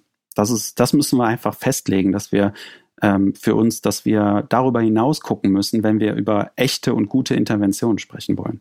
Mhm. Ja. Dann haben wir ja noch das Problem, dass halt so Placebo-Effekte ja auch noch auftreten können, selbst wenn wir wissen, dass es eigentlich nicht funktioniert und ein Placebo-Effekt yes. ist. Ja, das voll. ist ja dann, Super macht es dann nochmal schwammiger, das Ganze. Voll. Also Placebo ist ein Riesenthema und mhm. äh, man geht schon langsam davon weg, weil viele mit Placebo ja diese, diese Zuckerpille verbinden, dass man einfach sagt, es sind unspezifische Mechanismen, äh, die wir einfach noch nicht begreifen und sehr wahrscheinlich auch nie begreifen werden. Aber es ist cool, ähm, darüber nachzudenken mit ähm, Predictive Processing, also antizipieren und so weiter, dass da eben verdammt viel unter der Haube passiert. Und ähm, einer von meinen Neuro äh, Lieblingsneurowissenschaftlern, also das ist schon so ein Man-Crush von mir, der David Eagleman, der hat ein ganzes Buch darüber geschrieben, heißt Incognito, glaube ich. Ähm, der, der will einfach dieses Bild klar machen, dass wir so ein ganz kleiner Junge sind auf einem riesen Schiff und denken, wir steuern das. Dabei ist unten die ganze Maschinerie und wir haben nur so ein Holzding in der Hand. Und das muss uns einfach klar sein. Und die Psychologen sind da eigentlich schon sehr lange unterwegs. Ne? Aus den 60er, 70ern sind ja diese richtig coolen Experimente, wo man äh, Leuten nicht sagt, wo der Unterschied ist, aber es passiert irgendetwas, wie mit diesen äh, mein Lieblingsexperiment ist mit den äh, Pupillengrößen bei Frauen. Das ist so, mhm. kennst du das? Nee. Da haben die Männer genommen und einfach ähm, den Bilder von Frauen gezeigt und das sind, ich sage jetzt einfach mal eine freie Zahl, 50 Frauen und ähm, die sind nochmal da reingemischt worden, aber da wurde die Pupillengröße verändert. Mhm. Und dann wurde gefragt, wie attraktiv diese Frau ist. Und dann wurde herausgestellt hinten raus, dass wenn die Pupille größer ist, dass die attraktiver waren. Okay. Und die, die Männer, die ja getestet worden sind, wissen nichts von diesem. Man hat denen ja nichts gesagt und sagt, ja, hey. Äh, wisst ihr eigentlich, dass eine große Pupille attraktiver ist? Das sind so mega einge, ähm, ja, so programmierte Systeme in uns, die haben wir einfach nicht in der Hand und davon gibt's etliche. Ne? Mhm. Ne? Genau. Ja, ich kenne im Gegenteil an diese Studie, mit, äh, weil ich habe meine Bachelorarbeit über Koffein gehabt. Ah, cool. Und ähm, da gab es eben eine Studie, weil es der Placebo-Effekt halt auch mal mit reinspielt, bei den ganzen mhm. Untersuchungen natürlich. Und ähm, da gab es eine Untersuchung, da hat man Leute ins Wartezimmer, Wartezimmer gesetzt und die mhm. wussten, die machen jetzt eine Studie zu Koffein, machen die mit. Mhm. Und die haben dann halt einen Flyer bekommen oder so eine Broschüre, wo halt drin stand, welche Effekte Koffein akut auf die ah, Leistungsfähigkeit ah, hat. Mhm. Ein bis zwei Zentimeter Höhe beim, beim Corner Movement Jump und dann bist du mhm. bei der, beim Sprint ein bisschen schneller, kannst ein bisschen mehr Kraft generieren vielleicht und ein bisschen mehr Wiederholung bis zum Muskelversagen und so weiter. Mhm. Also wurde halt hochgelobt, ja, und alle möglichen Effekte von Koffein halt beschrieben. Und dann sind da halt alle reingekommen und die wussten, sie, sie sind in der Koffeingruppe. Mhm. Aber innerhalb von der Koffeingruppe wurde halt die Hälfte, hat ein Placebo nur bekommen. Ah, cool. Und okay. die Effekte waren halt komplett bei allen gleich. Mhm. Ob Krass. Egal ob Koffein oder Placebo. Also das ist halt mhm. auch wieder so ein Ding. Ja, deswegen ja, funktionieren die Globulis ja auch, weil dann wird halt erzählt, das bringt halt was und ähm, genau. Ja. Man muss nur unterscheiden zu äh, diesem, da kommt ja wieder die Diskussion auf, wenn du sagst, ja, die funktionieren. Nein, sie funktionieren nicht, ne? Nicht über den wirklichen ja, Placebo-Effekt hinaus, weil dann ja. nämlich Leute kommen und sagen, ja, dann mache ich es halt, weil mir geht's ja danach besser. Und das ist halt nicht der Standard, den wir fahren sollten. Ja, genau, das ist ja dann nicht mehr Aber ethisch, cool, dann diesen Placebo-Effekt gezielt anwenden genau. zu wollen. Voll. Ja. ja. das ist so ein bisschen so ein also, Problem. Super crazy und da geht's ja auch noch weiter mit ähm, Placebo äh, bei Proxy, ne? Das, deswegen ja auch ja. diese Double Blind, dass die Leute einfach anscheinend, also das ist, das geht ganz schön tief, das Thema. Das wird richtig crazy irgendwann. Ja, auf jeden Fall. Ja, klar. Mhm. Also ja, ich meine, ich habe die äh, äh, Koffeinstudie gemacht und die haben da, mhm. die haben acht Wochen lang trainiert und die haben Koffein vorher bekommen oder halt mhm. Placebo, mhm. sah alles genau gleich aus und so. Ich wusste natürlich auch nicht, wer was bekommt. Ja, cool. Aber du merkst halt an den körperlichen Reaktionen teilweise. Weißt du so, mhm. du, du, der eine, der hat halt angefangen zu zittern und war voll ah. aufgedreht und der war, der war wie drauf. Der trinkt auch keinen Kaffee, weil er sagt, okay. wenn der einen Kaffee trinkt, also der ist mhm. Zahn, Zahntechniker. Also der macht sowieso mhm. so ähm, Krass. Ähm, was weiß ich, so Bisse und was weiß ich was und so, oder so Prothesen, so ein Zeug. Ja. Mhm. Das heißt, er muss ganz genau arbeiten. Und er sagt halt, wenn er eine Tasse Kaffee trinkt, zittert er so stark, dass er halt mhm. nicht mehr sauber arbeiten kann. Deswegen trinkt er überhaupt mhm. keinen Kaffee. Und mhm. der hat sich durch die Haare gefahren, auf die Beine gehauen, okay. geht's los und ah, Zunge rausgestreckt und der ging halt voll ab so. Du hast gemerkt, so, okay, Alter, der ist voll drauf. Mhm. und dann okay. war halt wahrscheinlich jedem eigentlich klar, dass der Koffein hat. Der hatte auch am Schluss mhm. Koffein, als ich da, das dann gesehen okay. habe am Schluss. Das, das wäre meine Frage gewesen. Das ja, wäre ja. auch super lustig, ja. Okay. Ja, genau. Und ich hatte natürlich auch welche, die sagen so, ja, Bullshit, ich habe auf jeden Fall kein Koffein, es bringt ja nichts und so. Die hatten dann mhm. Koffein, mhm. aber es waren halt welche, die sich halt Pre-Workout reinhauen ohne Ende sonst auch. Und ja. äh, der andere hat mir nachts irgendwie um drei oder vier Uhr manchmal geschrieben, so, du Wichser, ich komme nicht mehr, ich kann nicht pennen. oh, scheiße. Weißt du so? Der hatte ja. auch Koffein. also, okay, krass. Hat tatsächlich funktioniert, ja. Mhm. Aber ähm, ich meine, du, du siehst ja, ich habe ja auch gerade hier einen Energy Drink, also ich bin schon auch äh, Koffein ah, ja. äh, regelmäßig und hast, ich habe auch schon hast gesagt. Hast du das abgefragt? Hast du das abgefragt, dass die, wie viel die vorher trinken und so? Was? Ja. Okay, cool. Ja. Das ist auch ähm, spannend, ne? Wobei da ja dann auch die Forschungslage wegen den Gewöhnungseffekten halt so hm. sehr schwammig war. Also die okay. einen, also hin und wieder wird, sagt man dann, dass diese Leistungssteigerung trotzdem noch da ist bei der richtigen Dosis. Mhm. Andere, andere Male sieht man dann, okay, nur dieser Antimüdigkeitseffekt. Also mhm. die Müdigkeit wird halt blockiert sozusagen, äh, mhm. äh, aber die Leistungssteigerung ist nicht mehr da. Du kriegst einen okay. Gewöhnungseffekt, aber und dann nicht wie bei klassischen anderen Drogen, dass du halt mehr nehmen kannst, um wieder Effekt zu haben, sondern dann ist einfach vorbei, du kriegst nur ne-, mehr Klar. Nebenwirkung. Aber mhm. was ich halt auch schon immer wieder mal als Witz sag, ist, ich würde mir halt auch einen Energy Drink kaufen, wo kein Koffein drin ist, wenn der genauso schmecken würde. Ach weil so, der wahrscheinlich okay. genauso wirken würde bei mir. Weil okay, krass. du konditionierst äh, dich ja mit dem Geschmack, weißt du? Genau, das funktioniert ja, dass du äh, den Leuten ja auch am Anfang gibt es auch Studien, Schmerzpillen gibst mit Substanz drin, also mit Effekt, und dass du die mhm. dann abgewöhnst und die wissen das sogar. Du sagst okay. denen, du kriegst jetzt immer mehr Zuckerpille und ja. es funktioniert. Das ist ja das Verrückte. Ja. Crazy. Wobei, wir dürfen nicht sagen, es funktioniert. Es, es hat, ja, ja, es genau. passiert also irgendwas. nochmal zurück. genau, es passiert irgendwas. Unspezifisches und darüber hinaus wollen wir ja forschen. Ne? Ja, ja gut, Genau. aber ich, das ist ja so äh, super schwer, weil halt einfach so viele Kovariablen da einfach dabei sind und Voll. der, der menschliche Organismus an sich halt so komplex ist. Mhm. Und ich glaube, viele halt einfach immer nur so den Menschen als Maschine sehen, als, Mhm. also den Körper nur sehen. Mhm. Und halt dann gibt's aber noch diesen ganzen anderen Bereich, einfach so die ganze Psyche und so weiter. Oder andersrum halt nur die Psyche auch sehen und dann vergessen sie halt auch den Körper irgendwie und du musst auf jeden Fall beides irgendwie beachten. Ja. Ähm, ich meine, es gibt ja scheinbar ziemlich positive Effekte von Sport, Bewegung und so weiter auf Depressionen und andere psychische Störungen oder Krankheiten. Ja.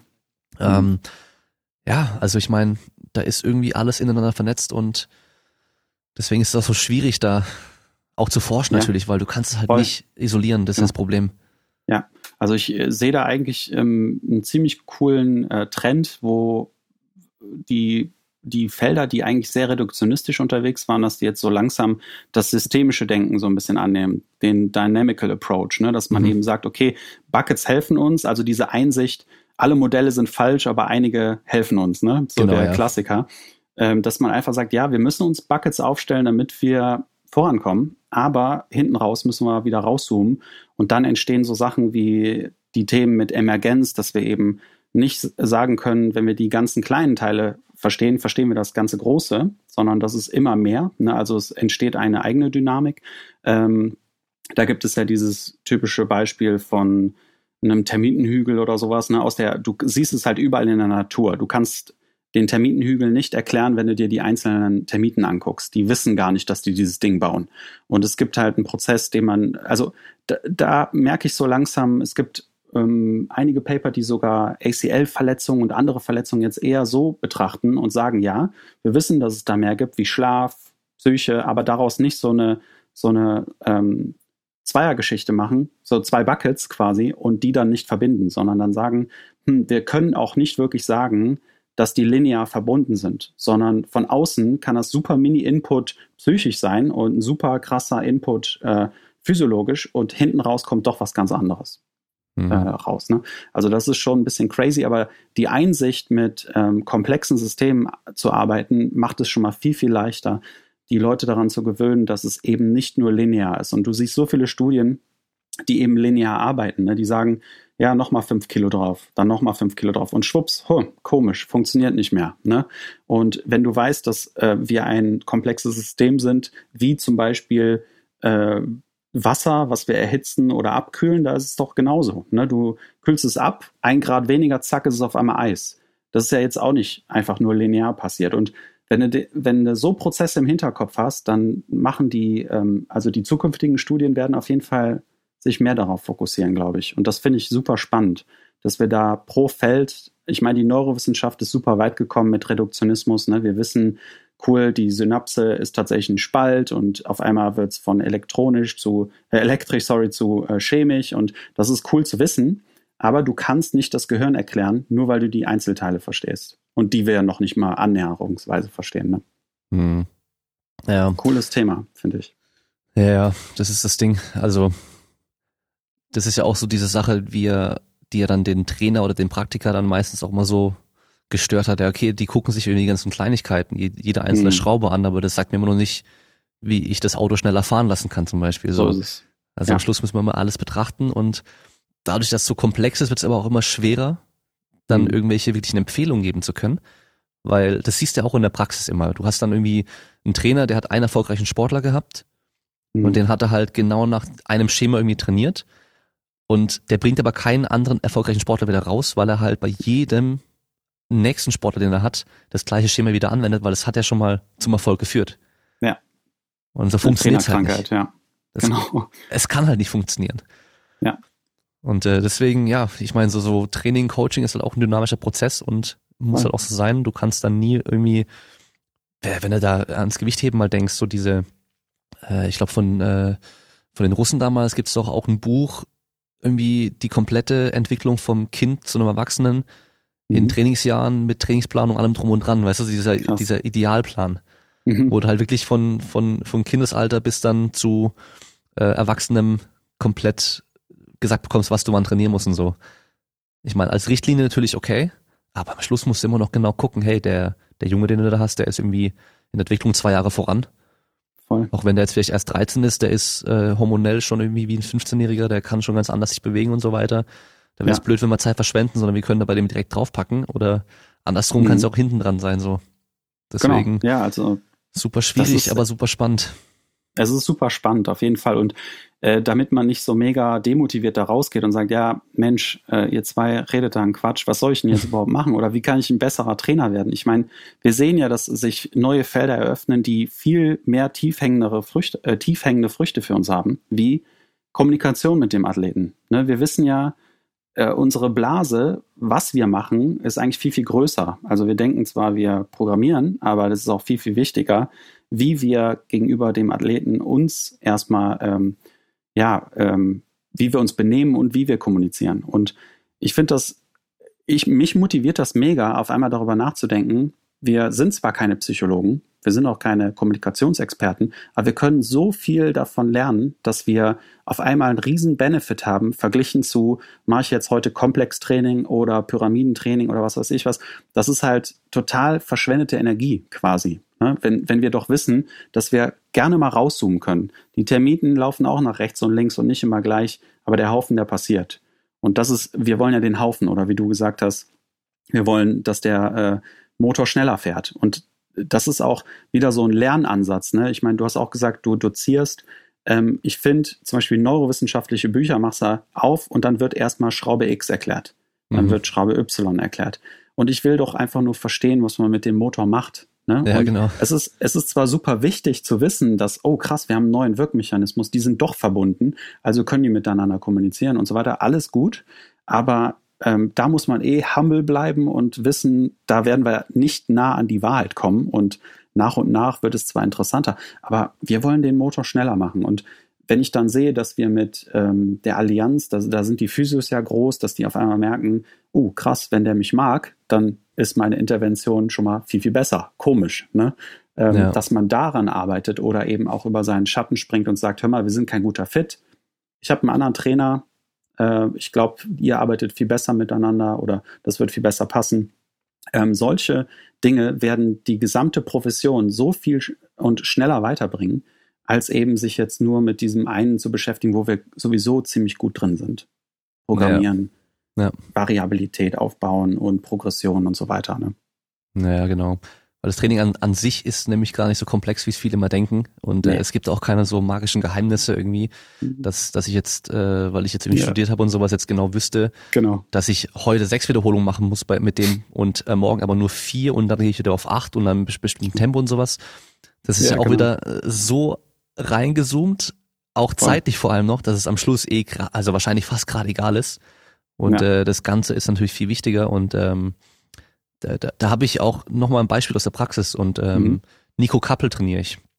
Mhm. Der Kleinmexiko-Stoßer, der jetzt ähm, okay.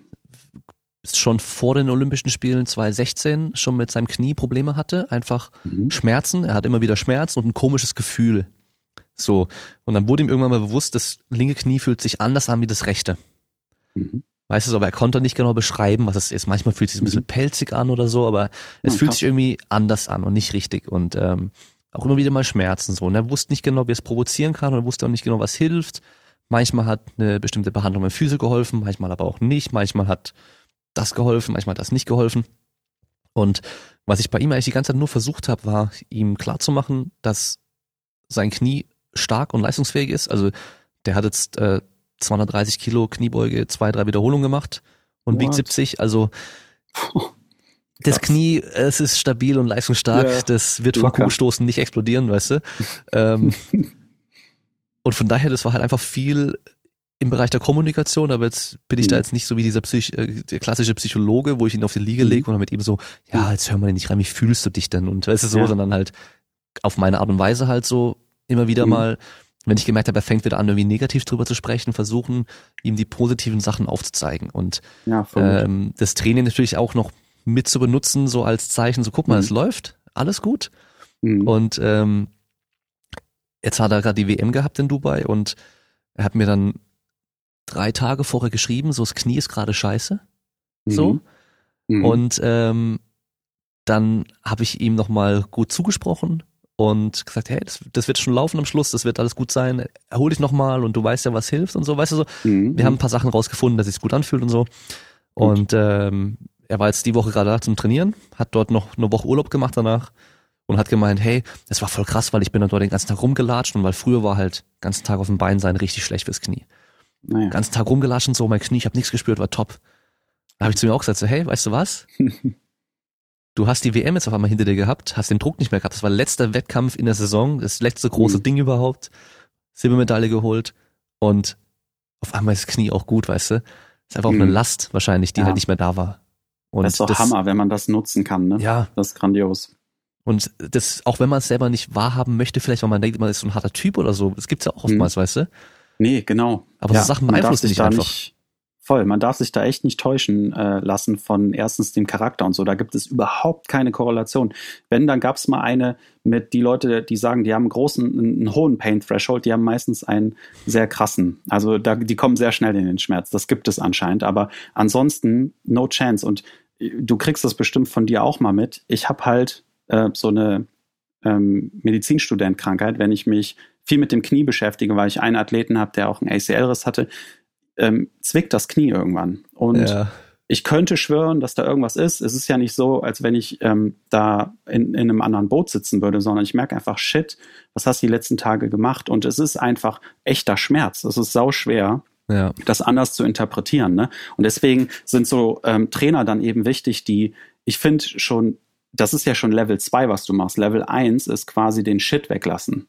Dieses, Ne? Also einfach sagen, ja, hm, vielleicht geht doch mal zum Physio und oh ja, bitte nicht äh, mit rundem Rücken irgendwas aufheben. So, da sind wir dann in der Nocebo-Welt unterwegs und das würde ja schon reichen, wenn die Trainerwelt ganz genau weiß, okay, keine Red Flags, äh, einfach nur noch Selbstwirksamkeit fördern und dann kriegt man das Skillset, wo man merkt, hey, ich kenne doch meinen Athleten eigentlich, ich weiß, der findet das nicht cool, wenn wir auf die Couch gehen, sondern ich sag ihm halt einfach zwischendurch mal was. Ne?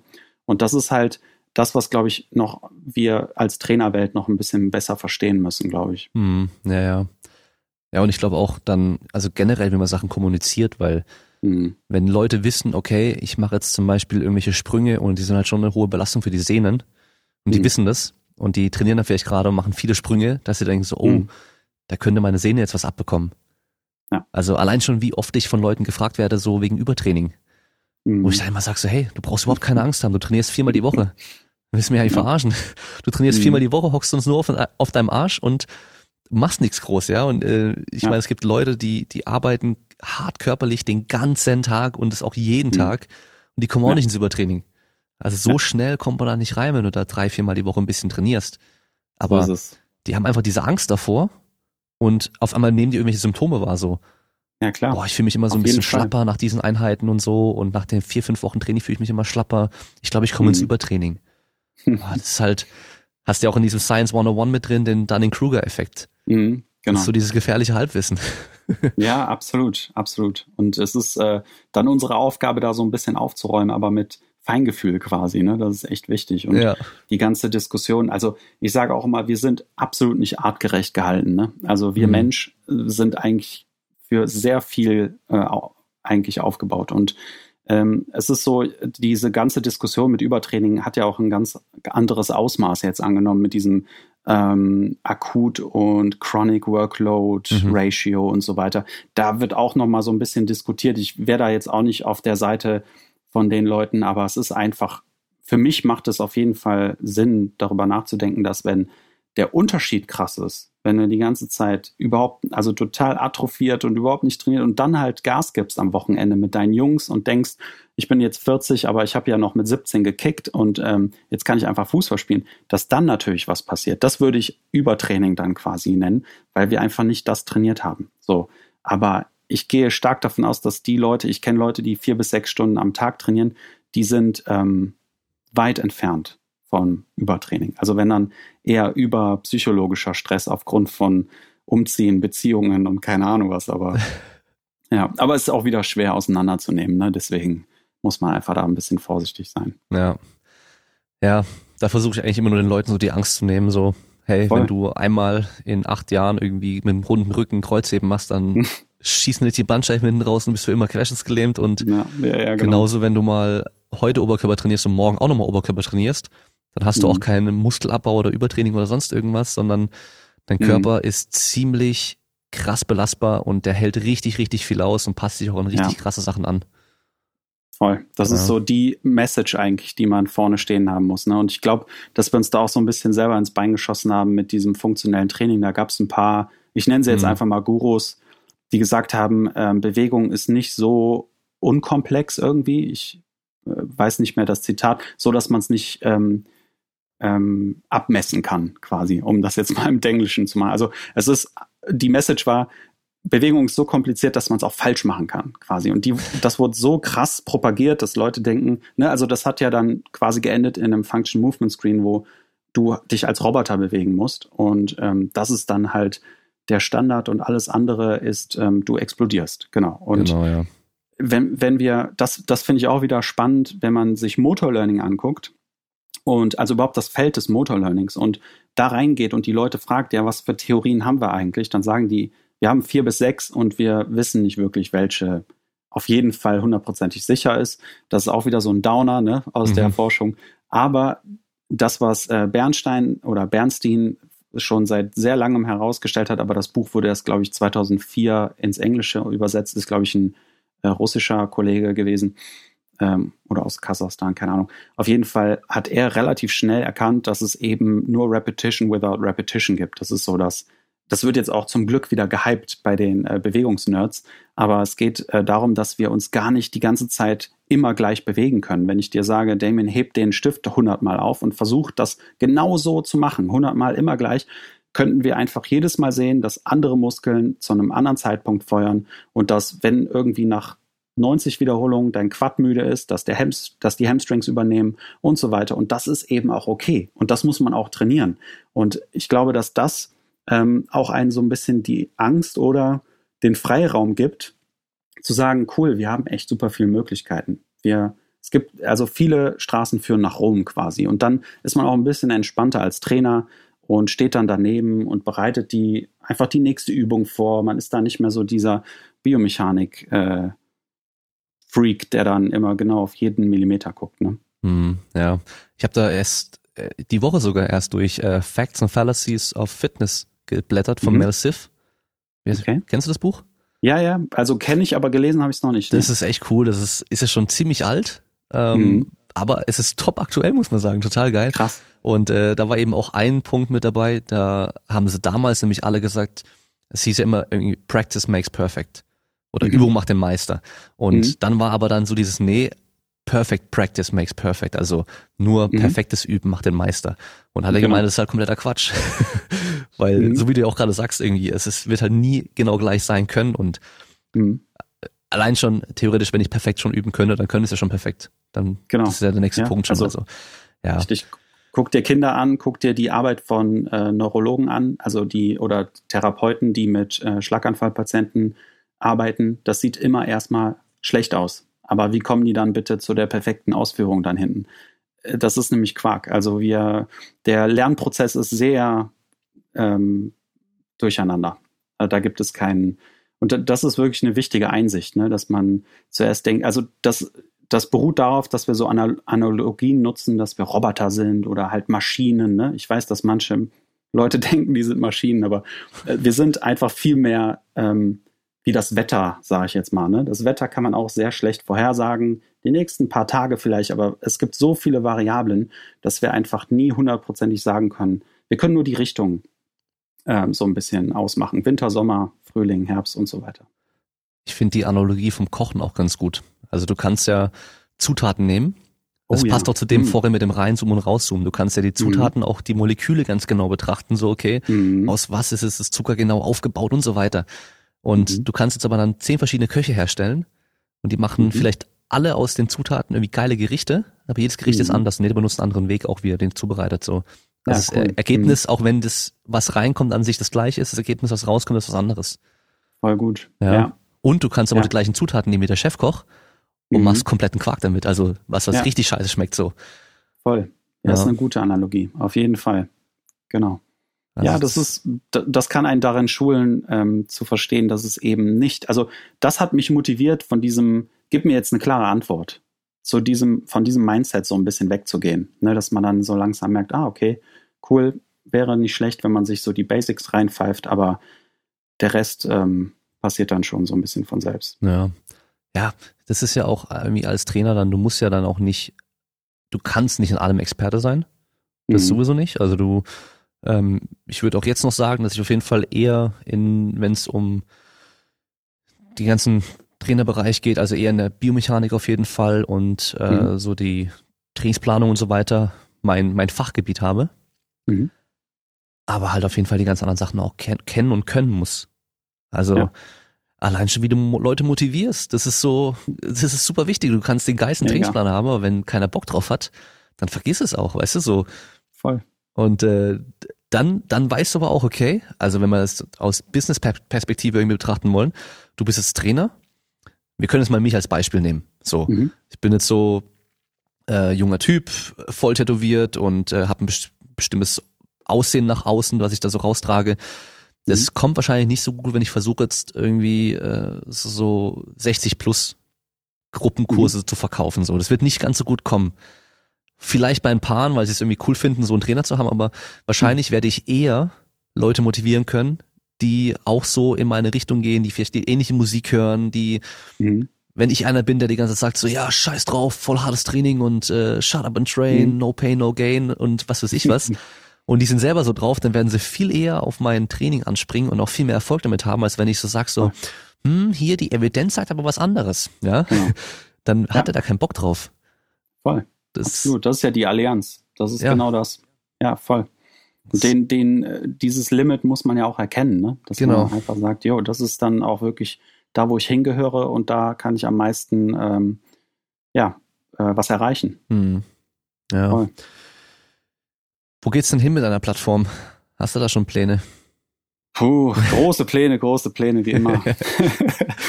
ähm, wo geht's damit hin? Also wir haben tatsächlich am Anfang ganz schön viele technische Schwierigkeiten gehabt. Und ich habe mich echt, ich freue mich schon, wenn das glatt läuft quasi. Mhm. Wir haben nämlich so Drip-Content gemacht und ähm, ich wollte so wie du jetzt so ein bisschen in Richtung Evidenz basiert, das wollte aber keiner hören. Ich habe gesagt, einmal die Woche lernen ist cooler, als wenn du das wegballerst. Und deswegen habe ich den Leuten vorgegeben, dass die immer nur einmal die Woche was kriegen. Will aber keiner. Finde ich scheiße. Ähm, okay. Deswegen habe ich die ganze Technik weggeworfen. Das habe den zwar dreimal erklärt, Spaced Repetition ist cool, ist mhm. wie Training. Du willst ja auch nicht fünfmal hintereinander Beine trainieren und so. Gut.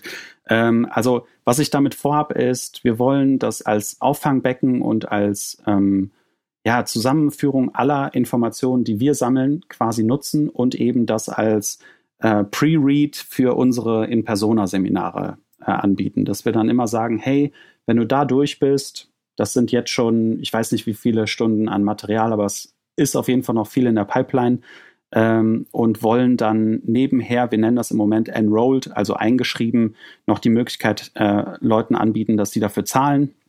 Ähm, damit hast du aber nicht, das ist nicht so ähm, wie nennt man das bei den Games? Pay, pay, to, pay play. to Win oder so? Pay to Play oder, oder Pay so? to Win, genau. ja. Ja, genau, Pay to Win. DLC-Content. ja, genau, so in die Richtung. Wir wollen, dass der Open Campus einfach in sich geschlossen Sinn macht, mhm. dass man da nicht noch zusätzlich, aber wenn man eben doch ein bisschen tiefer buddeln möchte, eben doch reduktionistischer arbeiten möchte und zum Beispiel mehr über die Neurowissenschaften erfahren will, dass wir dann das in dem nächsten Level quasi anbieten. Und ähm, da ich nicht so ein Freund von Mitgliedschaften bin, dann mache ich da immer sechs Monate Pakete draus und nenne das Seminare. Das ist so der Plan. Und wir arbeiten jetzt tatsächlich, ich weiß nicht, ich traue mich das kaum zu sagen, weil ich äh, traue mich, traue mir das selber noch nicht zu, aber wir wollen auf YouTube ein paar Videos hochladen. Okay. Und ich finde das echt einfach nur super anstrengend. Ich habe da großen Respekt vor, dass die Leute da einigermaßen guten Content hochladen und äh, dass es auch gut aussieht und sich gut anhört. Ähm, wir probieren es jetzt einfach mal. Ja, also ich habe es ja vor der Aufnahme schon gesagt, ähm, mittlerweile musst du gute ja. Video- und gute Tonqualität haben, sonst wird es schwer zu bestehen, außer deine Informationen sind wirklich komplett einzigartig und richtig, richtig krass.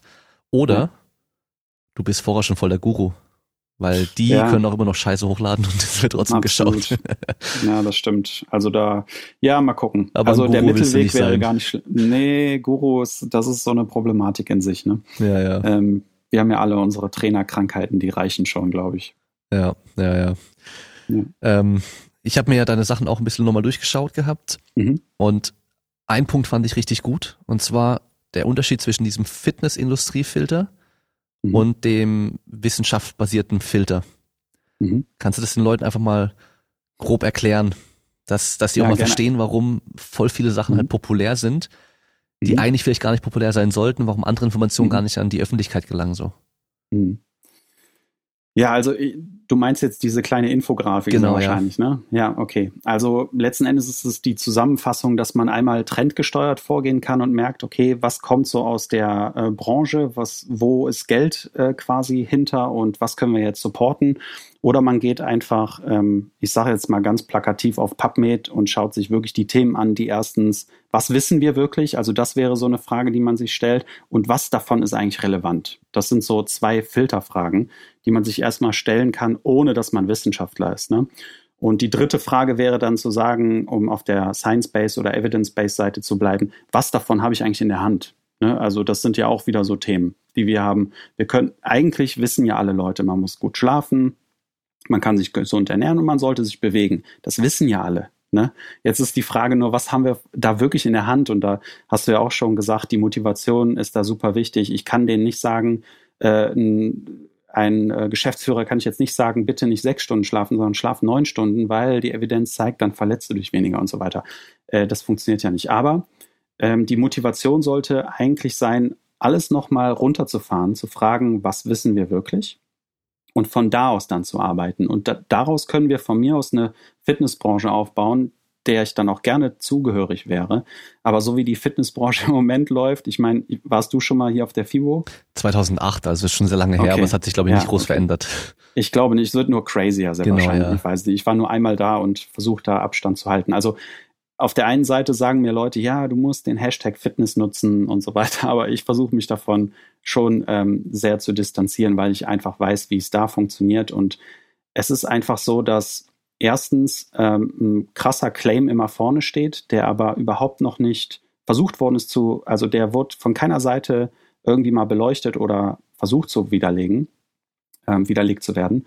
Und der wird dann halt sehr schnell zu Cash, ne, weil ist halt plakativ, äh, Bauchmuskeltraining, Core-Training super wichtig für Rückenschmerzen. Und äh, ich glaube, Hodges war das, der das, äh, der die Studie geführt hat. Der hat schon direkt nach der Studie den Finger oben gehabt und hat gesagt: Oh, Moment mal, so schnell können wir das nicht sagen. Transversus Abdominis feuert zwar ein bisschen später und so, aber keine Ahnung. Und zack, hast du schon die ganze Core-Strength-Industrie auf dem auf dem Schirm. Und ähm, es wäre cool, wenn wir es einfach mal anders fahren würden. Und das ist auch meine Hauptmotivation, sich so mit der Metaebene ein bisschen mehr auseinanderzusetzen. So, warum denken wir eigentlich immer so, wie wir denken? Und ne, also diese Denkweise einfach nochmal zu hinterfragen. Und Wissenschaft, äh, das haben ja auch immer viele Kritiker direkt im Kopf, die Wissenschaft weiß ja auch nicht alles.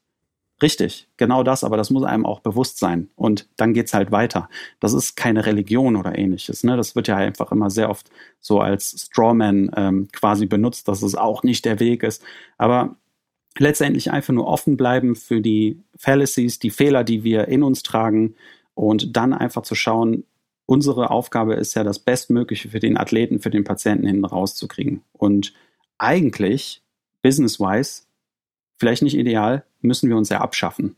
Wir wissen, wir kennen alle das SAT-Prinzip. Es ist alles spezifisch, es ist alles umweltspezifisch. Und ich sage, mein Athlet, ich habe einige im Action-Sportbereich, bei denen werde ich nicht daneben im Wasser oder äh, in der Trail, in der ähm, beim Mountainbiken daneben stehen und eben den trainieren, sondern der wird ja alleine wieder vorankommen müssen.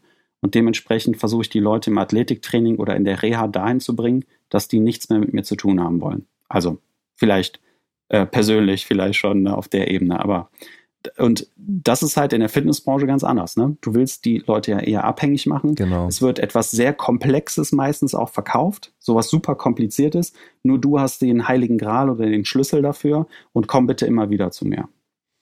Ja. Genau. Die letzten zwei Sätze, damit hast du die ganze Charlatanerie gut zusammengefasst, die ganzen Gurus. okay. Weil das habe ich auch schon öfter hier gehabt, so. Mhm. Das ist echt das ist so ein Punkt, den, den kannst du bei allen diesen Gurus beobachten. Die tun mhm. immer so, als hätten sie die Geheimnisse oder die geben immer nur so ein bisschen was preis von ihrem System, ja. dass man mal so mhm. denkt, so, oh, okay, da will ich jetzt genau wissen, was der jetzt genau mhm. genau macht.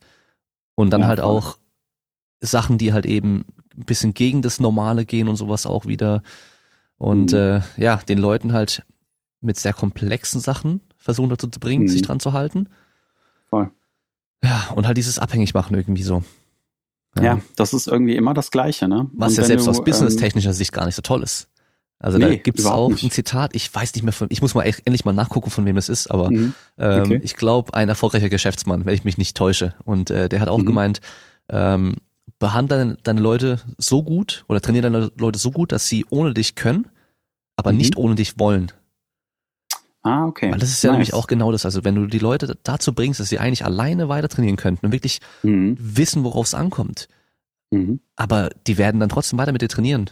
Absolut, absolut. Ja, also sonst würde das Businessmodell ja nicht aufgehen und wir wären nicht hier. Ne? Ja. Also auch wenn man die Prämisse fährt und äh, es ist einfach so, dass man dann versucht, das ist meine Erfahrung, man startet dann einen Entnabelungsprozess und dann bleibt es doch dabei. Dann schreibt man Trainingspläne oder wenn irgendwie da was schief läuft, ist man die erste Anlaufstelle und so weiter. Also das sollte das Ziel sein, auf jeden Fall. Ja, genau. Also, aber da habe ich es ja richtig gehört, dann du arbeitest schon noch aktiv auch mit Sportlern zusammen?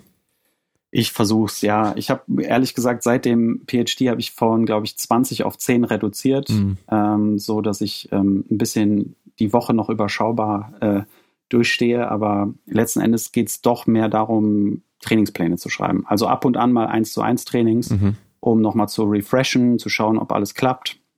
Aber ansonsten äh, eher so Home-Programme. Ich mache viel Bewegungssnacks mit den Leuten, dass die immer mal zwischendurch, wenn die auf Reisen sind, dass die mal eine halbe Stunde machen können. Ne, so ähnlich, was du auch angesprochen hattest, so äh, bestimmte Strategien herausstellen, dass wenn es mal wieder weh tut, Ja. ne, dass die dann einfach äh, Selbstwirksamkeit so ein bisschen sich selbst trainieren können.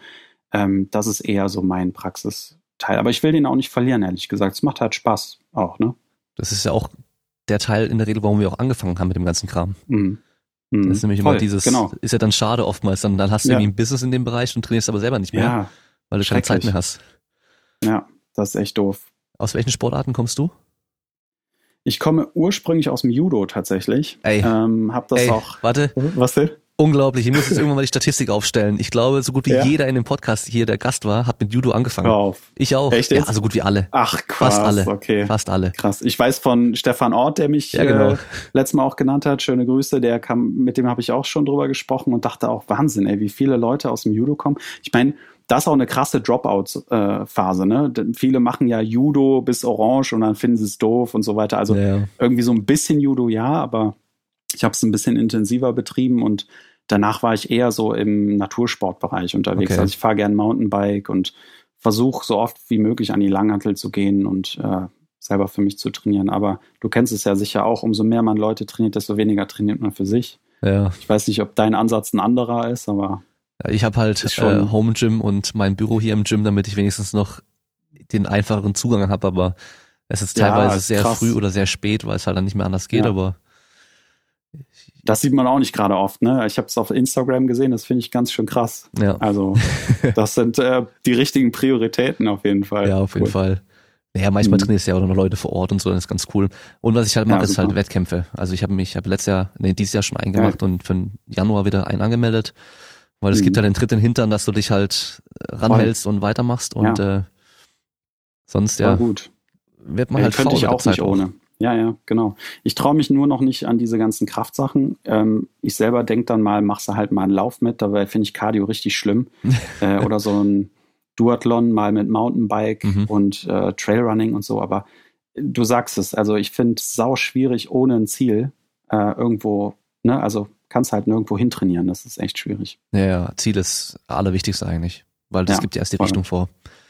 Mhm. Ich habe äh, am Samstag erst mit den Physiotherapeuten Trainingswissenschaft Teil 1 gemacht und Mhm. äh, da hat man natürlich auch Training, der Prozess an sich und da steht an oberster Stelle Mhm. auch erstmal das Ziel, Ziel Mhm. definieren und dann kannst du halt Voll. deine Strategien überlegen, dann kannst du Eingangsdiagnose machen, kannst das Training durchführen, Trainingskontrolle Mhm. und dann schauen, okay, neues Ziel oder das alle Ziel weiter verfolgen. Ja. Von daher Absolut. auf jeden richtig. Fall Ziel ist immer wichtig, ja. Mhm. Auch die eigenen. Ja, ich meine, Kraftsport ist doch nicht so schlimm, oder? Ist doch nicht so schwer. Mhm. Also schwer ist es natürlich, Nee. wenn du viel hebst, Ja. aber Ja, ja. so als Also ich- Wettkampf ist doch easy.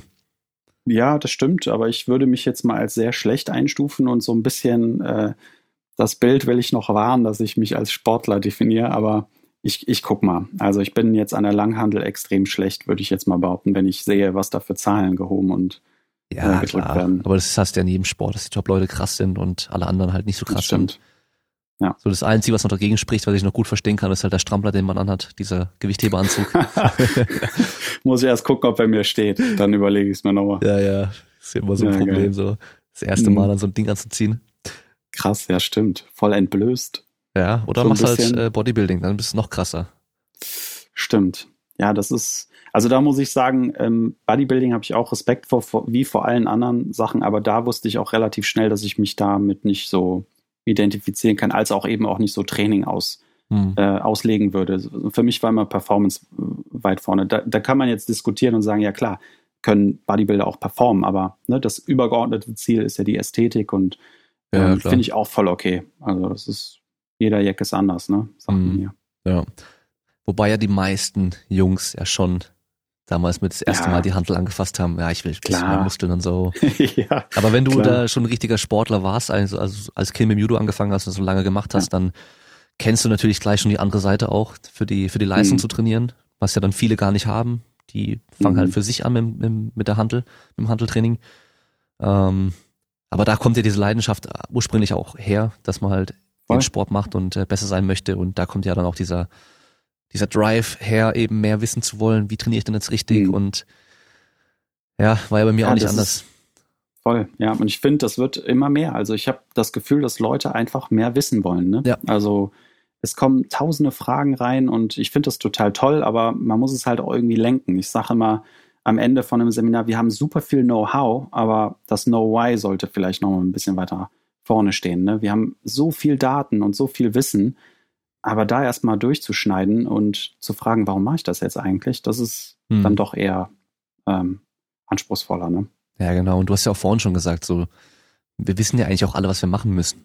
Aber das Machen ist ja das Problem. Es ist ja nicht, nicht das Wissen. Also jeder weiß ja, okay, du gehst jetzt nicht jeden Tag und haust dir drei Pizzen rein und äh, zwei McDonald-Menüs ja. und keine Ahnung was und schläfst nur zwei mhm. Stunden und äh, säufst den ganzen Tag und du weißt ja, was du machen musst. Voll. An sich wissen, also für die Allgemeinheit wissen wir ja alles. Also das ist überhaupt kein Problem. Ja. Aber halt, mhm. vielleicht wissen wir eben nicht, wie wir Leute dazu kriegen, das weiter zu machen so. Obwohl ja, das Gesundheitsbewusstsein also das ja steigt insgesamt. Ja, habe ich auch schon mal gehört, finde ich gut. Ja, habe ich einfach das Gefühl, aber liegt vielleicht auch an meiner an ja. der Blase einfach. Das ist mhm. ja so das Ding, aber ich meine generell so. Betriebliche Gesundheitsförderung ist ein Riesenthema. Mhm. Also das ist auch nochmal ein Thema für ja. Sportwissenschaftler aus dem Studium dann raus. Das stimmt, das stimmt. Das ja, Feld genau ist so neu, also recht neu noch verhältnismäßig und da mhm.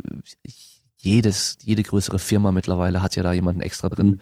dafür, ja. der da koordiniert. Ich hoffe nur, dass es nicht so ein Trend bleibt, ne? dass, dass das einfach nur so ein Aushängeschild ist, wie in manchen deutschen Vereinen, ähm, die sagen, ja, wir bieten jetzt Athletiktraining an, aber so wirklich inhaltlich hat das nichts mit Athletiktraining zu tun. Das ist so ein bisschen Werbung machen für wir sind im Trend und beim BGF habe ich das auch so ein bisschen mitbekommen in meiner Studienzeit, dass da machen die halt nur einen Gesundheitstag, ne? Was ist daran nachhaltig? Also das ist ja. halt, manchmal ist es eher so Aushängeschild und viele Firmen meinen es auch ernst, auf ja. jeden Fall. Das, die gibt's auch, ja. Also ich kenne es halt zum Beispiel hier aus Stuttgart von den Firmen, also gerade so mhm. Daimler, Bosch und so, die mhm. machen da schon richtig viel. Die haben auch Fitnessstudios in der Firma drin, cool. in den verschiedenen ja, Standorten und so. Die haben dann auch Trainer dort extra. Daimler zum Beispiel, die haben, äh, ist dann über diese SG Stern läuft das dann, die haben äh, einen Sprinter, und mhm. der ist ausgestattet mit Trainingsgeräten, mit so hydraulischen Trainingsgeräten Ach, und Kleingeräten. Mhm. Und die fahren dann wirklich zu den verschiedenen Stand, also in, innerhalb von dem großen Standort fahren die zu verschiedenen Bereichen, wo dann auch die Leute, die am Fließband zum Beispiel arbeiten, dann 10, krass. 20 Minuten aktives Training machen während der Arbeitszeit. Ja. Und dann fahren die halt den ganzen Tag da rum und klappern alles ab und die Leute machen dann da. Ja, abgefahren. Ist krass, oder? Also. Ja, ist nicht schlecht. Die sind da, die sind da schon hinten dran und die, äh, die bieten dann auch den Mitarbeitern sehr viel an, also an verschiedenen Kursen mhm. und so weiter. Das ist schon, also ich denke, lang, das wird schon langfristig auch bleiben. Ja. Aber ja, das mit dem Athletiktraining, Athletiktraining Trendthema, das habe ich hier auch schon gesehen. Also mhm. wenn, wenn du so äh, Market Research machst in Stuttgart zum Beispiel, mhm. weißt du, ähm, okay. ich glaube Stuttgart Athletiktraining oder Athletiktrainer, da bin ich immer noch auf Platz eins bei Google mhm. ähm, mit meiner Webseite, aber da findest du halt irgendwie wahrscheinlich 50 Athletiktrainingsmöglichkeiten und mhm. ganz viele sind einfach nur irgendwelche Physiotherapeuten, also ich sag ja, nur in Anführungszeichen, soll jetzt nicht schlecht reden, mhm. Physiotherapeuten, mhm. die mhm. alles Mögliche machen, die noch ein bisschen ja. PT nebenher machen, das Personal Training genau. und auch noch Athletiktraining halt mit draufschreiben so. Genau. Und dann siehst du bald auf dem Bild ja. wieder einen Sportler auf dem Sportplatz mit einem Wackelbrett. Weiß ich meine so. ja, ja, ja, genau. Das Ach, das ist einfach nur das, was man halt schnell auf seiner Homepage noch hinter Personal Training schreibt, ne, weil es gerade in. Ja. Ähm, aber in Deutschland ist das so, ich glaube eher ursprünglich ähm, eher der Konditionstrainer gewesen, der dem Bild viel eher entspricht als Athletiktraining klingt einfach nur cool, weil Athletik, ne, und ja. alle definieren sich jetzt so als Athlet wegen CrossFit und Reebok und Lifestyle und keine Ahnung was. Und dann ist es halt cool dazu zu schreiben, ne? wenn du dann halt deinen Personal Trainer Kunden auf den Skiurlaub vorbereitest, machst du halt Athletiktraining. Ja, und für viele ist halt dann einfach nur der Überbegriff für Functional Training, was dann da gemacht wird. Ja, weil ein Athlet braucht genau. ja Functional Training. Genau, genau, genau. Und da habe ich mich mhm. am Samstag, äh, was heißt, also diskutiert mit einer von den Physiotherapeutinnen, mhm. die ähm, dann gemeint hatte, ja, CrossFit wäre ja deutlich funktioneller als irgendwie in Geräten trainieren. Oder zum mhm. Beispiel, was hat sie gesagt? Mountain Climbers werden dann voll funktionell, der spürt sie ja voll krass, voll schnell und sie ist dann voll außer Atem, dann mhm. auch voll platt. Ah, super. Und da habe ich halt immer nur gefragt, für was? Mhm. Er ist ja viel genau. funktioneller, ich immer nur für was, wie so ein dreijähriges Kind, wo immer nur fragt, warum, weißt du? und sie kam halt auf keine Antwort und mhm. habe ich halt gemeint, hey, alles kann funktionell sein. Für den mhm. Bodybuilder ist die der Biceps Blaster Maschine ist halt ultra funktionell, wenn er genau das damit erreichen will, was er damit erreichen kann. Ja. Und ja, dann kommst, kommen oh. die Argumente, ja, der Fußballer liegt ja auch nicht äh, auf der Wiese und drückt ein Gewicht von sich weg. Also Beinpresse, hm. weißt du? Ja, das Thema ist so schwer zu diskutieren, ey. Das ist, ja. also ich hoffe, dass das so ein bisschen abschwappt so langsam und dass die Leute verstehen, dass äh, der Transfer dann doch ganz anders. Also du hast da total interessante Mischformen. Du hast dann auch Leute, die denken, Athletiktraining ist die Ursprungsübung, dann erschweren, also so einen schweren Tennisschläger ja, oder genau. irgendwelche drei Superbänder dran. Du hast ja alles beim Athletiktraining und ja. da sind wir wieder bei den Basics. Ne? Wenn du weißt, wie Motorlearning funktioniert, wenn du weißt, was äh, der Transfer bedeutet mit äh, dem Latenzeffekt, dass du brauchst ja erstmal die Muckis, damit die Muckis irgendwas lernen können. Also ich finde, muss ich ganz ehrlich gestehen, da bin ich auch durchgegangen. Dieses ganze, ich, ich, bin jetzt voll der funktionelle Trainingstyp und alles, was mit Maschinen zu tun hat, völliger Humbug und so. Also, ne, das, da sind wir wieder bei der bekannten Kurve. Ja, ja, glaube ich. Das habe ich genau. Da ist man immer drin. Ja. Und dann, da ist man immer drin. Das war so, ja, okay, Maschinen sind scheiße, brauche ich nicht vor mich für einen Sportler. Und dann habe ich von mhm. einem äh, Sprintcoach oder Athletiktrainer für Sprinter was gelesen mhm. gehabt. Äh, es war, glaube ich, ein Ami der mhm. Top-Leute trainiert hat auch und der gemeint hat so, hey, wenn ich hier einen Sprinter habe und ich weiß, seine Hamstrings sind zu schwach und ich mit dem Leg mhm. seine Hamstrings stärker machen kann oder da Muskelmasse mhm. hinpacken kann, wo ich welche brauche, dann mache ich das mit dem. Dachte ich so, mhm. ja okay, eigentlich macht das schon auch Sinn. Warum nicht? Weißt du so. genau, wieder, wieder rausgezoomt, direkt wieder was gelernt, ja. ja. Und da sind wir wieder bei immer und niemals. Ja, ja, genau. Und ähm, mhm. weißt du, dann, dann hast du ja die ganzen Studien so, gerade wenn es dann so zum Beispiel um äh, Transfer von Kniebeugentraining auf Sprintleistung und sowas geht, weißt du? Mhm. Und dann der eine sagt A, der andere sagt B, weißt du? Und ich sag halt immer dann so, hey, das kommt halt drauf an, mit wem du das auch machst. Klar. Weißt du, ich meine, also wenn du halt einen Anfänger nimmst, der profitiert, profitiert wahrscheinlich am meisten vom Sprinten, weil er halt einfach Sprinten als Skill noch nicht wirklich richtig kann. So, mhm. und da habe ich mal eine Analogie mit dem Rennfahrer und dem Auto. Ah ja. Du kannst einen Rennfahrer nehmen, also nimmst du Michael Schumacher damals, ich weiß nicht, wer jetzt aktuell ein guter Rennfahrer ist, nimmst du damals Michael Schumacher, dem konntest mhm. du auch ein schlechtes Auto hinstellen, der konnte ziemlich gut damit fahren. Weil du dem aber ein schnelleres Auto gibst, dann fährt er direkt schneller. Weißt genau. ich meine? Das heißt, ja, super.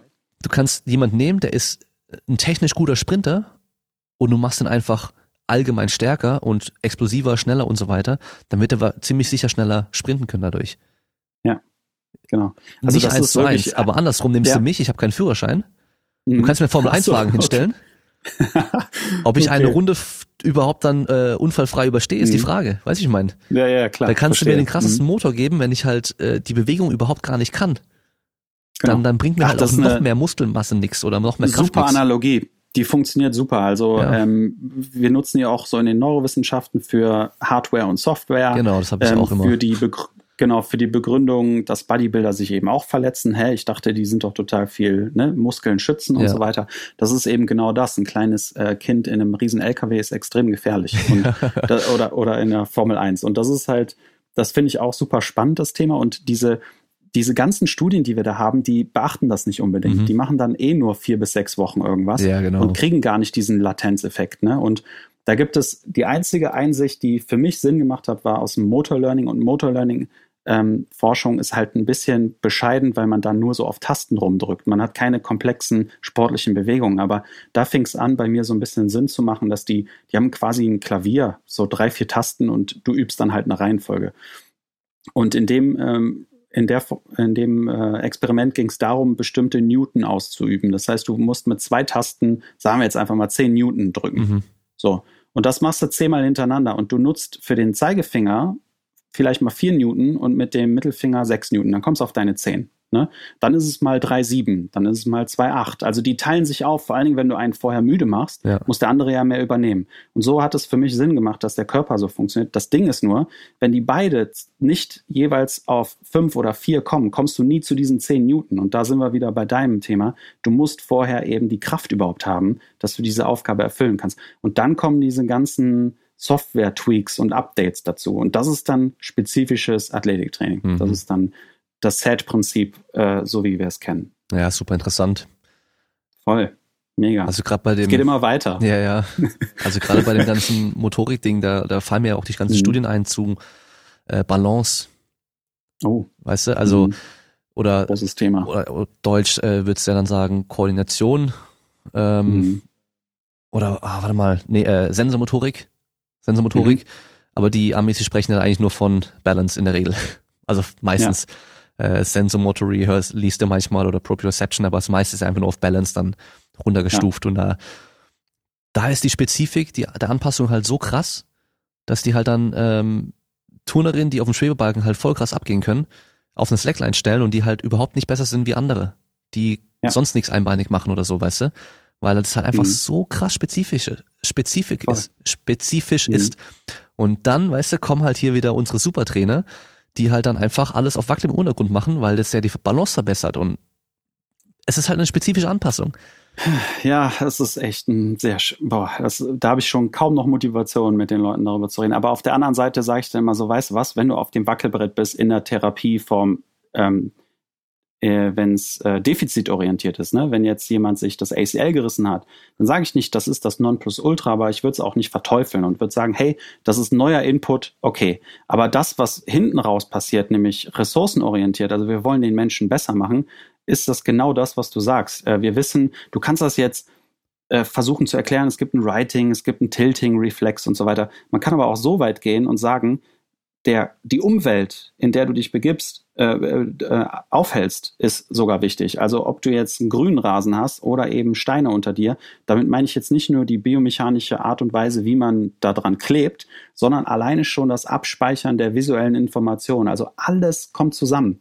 Und darin wirst du besser. Und das ist das Verrückte. Und da ist dieser äh, Dynamical System Approach, glaube ich, heißt der, ne? So Constraint-led Approach, was jetzt gerade im trainingswissenschaftlichen Feld auch wieder so ein bisschen hipper wird.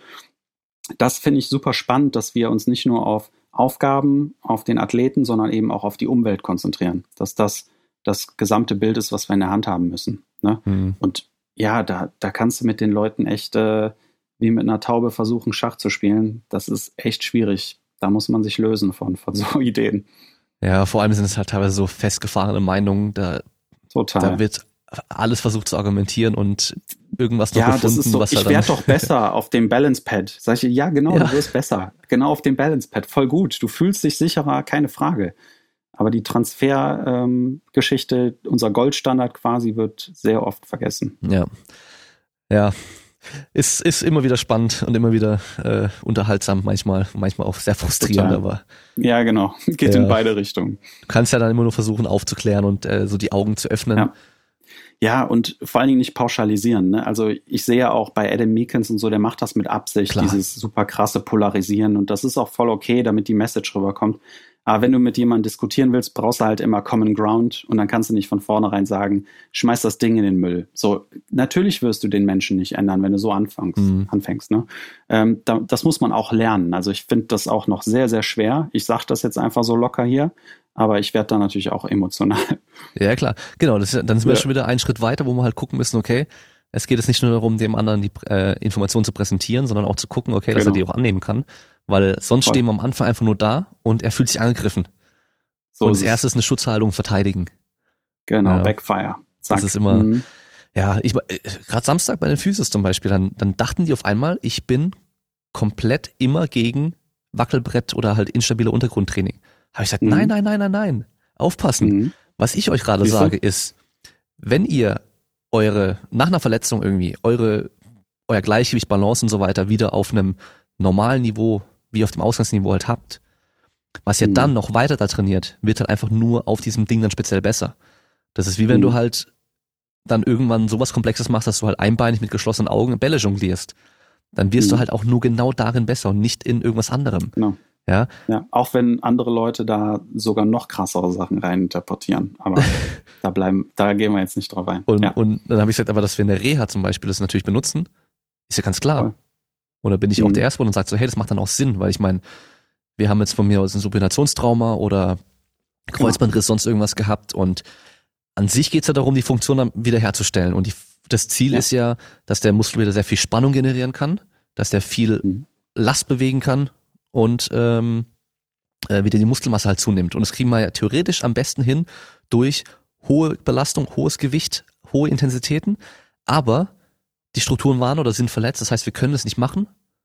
Und deswegen der nächste Schritt, was uns übrig bleibt, ist halt zum Beispiel mit instabilem Untergrund können wir den Körper dazu, also können wir den Muskel dazu bringen, alle motorischen Einheiten irgendwo mal zu aktivieren.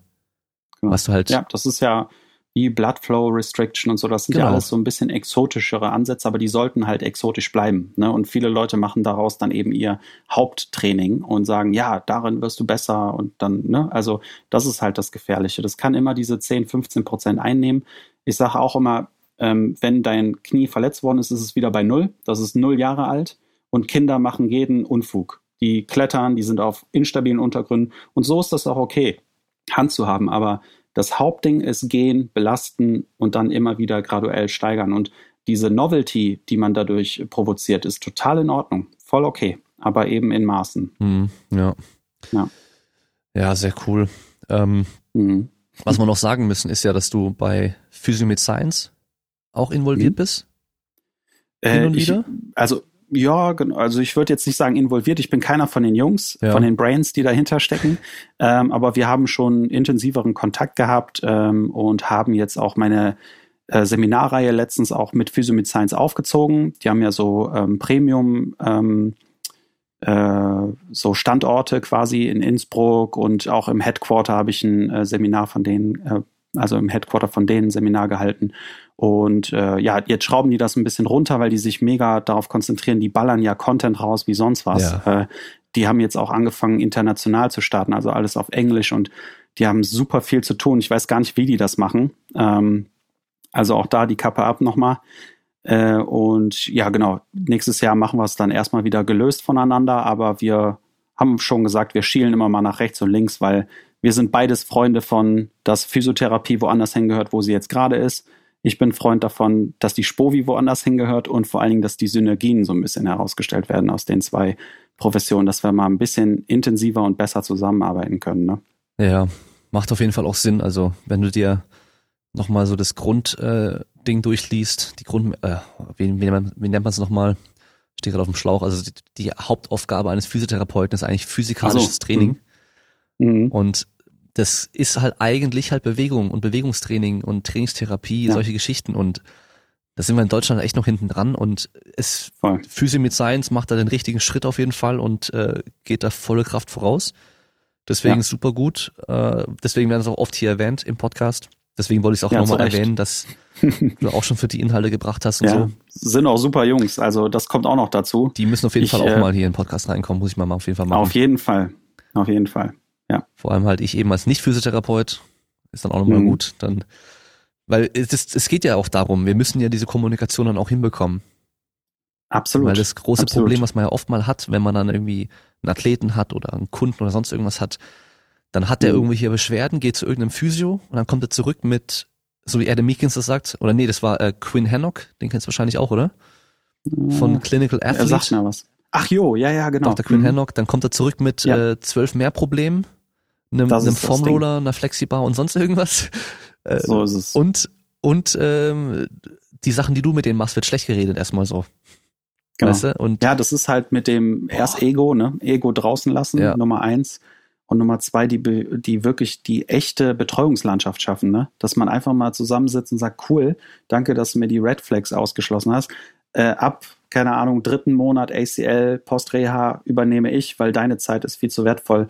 Guck mal nach den anderen. Also es gibt tausend Ansätze, wie wir zusammenarbeiten können, aber wir können jetzt nicht alle über einen Kamm scheren. ne? Ich habe auch hier Physios in Köln, wo ich sagen kann, da kann ich mich eigentlich mh, total rausnehmen. Die machen halt alles, die haben eine Langhantel da stehen, Ja. die, ne, da, und ähm, dann kommen die halt mal mit ein paar Fragen. Und ich komme mit ein paar Fragen, wenn ich jemanden habe, der schon in Anführungsstrichen austherapiert ist und ich mache die tertiäre Reha quasi. Hm. Und ähm, so sollte das eigentlich funktionieren, weil wir ja alle im gleichen Boot sitzen. Aber die, die Tendenz, so spüre ich das zumindest, ist, wir haben sehr viel von den Physios gelernt früher. genau. Das sagt der Franz Bosch auch in seinem Buch. Ähm, da sagt er, wir haben super viel geklaut von denen, auch verstanden, hey, Ansätze, Anatomie, Physiologie und so weiter. Und jetzt geht es auch so ein bisschen andersrum. Das kann auch nur in meiner Blase jetzt sein. Die interessieren sich in meinem Seminar für, was kann man noch programmieren, außer drei Runden mal zehn. Ne? Das ist jetzt mal mega plakativ gesagt. Die, die wissen viel, viel mehr. Aber es geht darum, mehr Variablen halt ins Spiel zu bringen. Ja. Und da sind wir ja eigentlich recht gut geschult. Ja, auf jeden Fall. Das merke ich auch Ja. ähm, von der Zuhörerschaft des Podcasts. Also Ja, cool. ich sehe ja, wer die Sachen liked und so, wer da mal kommentiert Mhm. und sowas auch und wer dann auch mal Fragen stellt, sind viele Physis dabei. Und das Cool. finde ich auch richtig ja, gut. nice. Ja, weil am Schluss wir wir können und sollten auch alle gleichen Werkzeuge benutzen und die Expertise des anderen auch äh, in Anspruch nehmen können. Voll. Dafür sind wir dann auch da im Ja. Endeffekt und äh, ja, Genau. das 3x10 ist halt echt der Klassiker in der Physiotherapie. Das habe ich Ja. am Samstag auch erstmal gefragt, so, ja, 3x10, oder? 3x12 haben sie auch schon gehört in der Ausbildung. Also das ist, Oh nein. aber ja, ja, ja, ja, klar. Also es gibt auch die anderen, keine Frage. Klar. Aber ähm, das wäre schon besser als nur manuelle Therapie, nur passive Sachen Ja, und so ja. Da sind wir ja richtig in der roten Zone. Genauso hast du es bei Trainern auch. Ne? Mhm. Die kannst du auch genauso schlecht reden und sagen, meine Herren, es ist überhaupt nicht äh, genormt. Du kannst einfach morgen Personal Trainer sein. Du kannst dich Athletiktrainer schimpfen.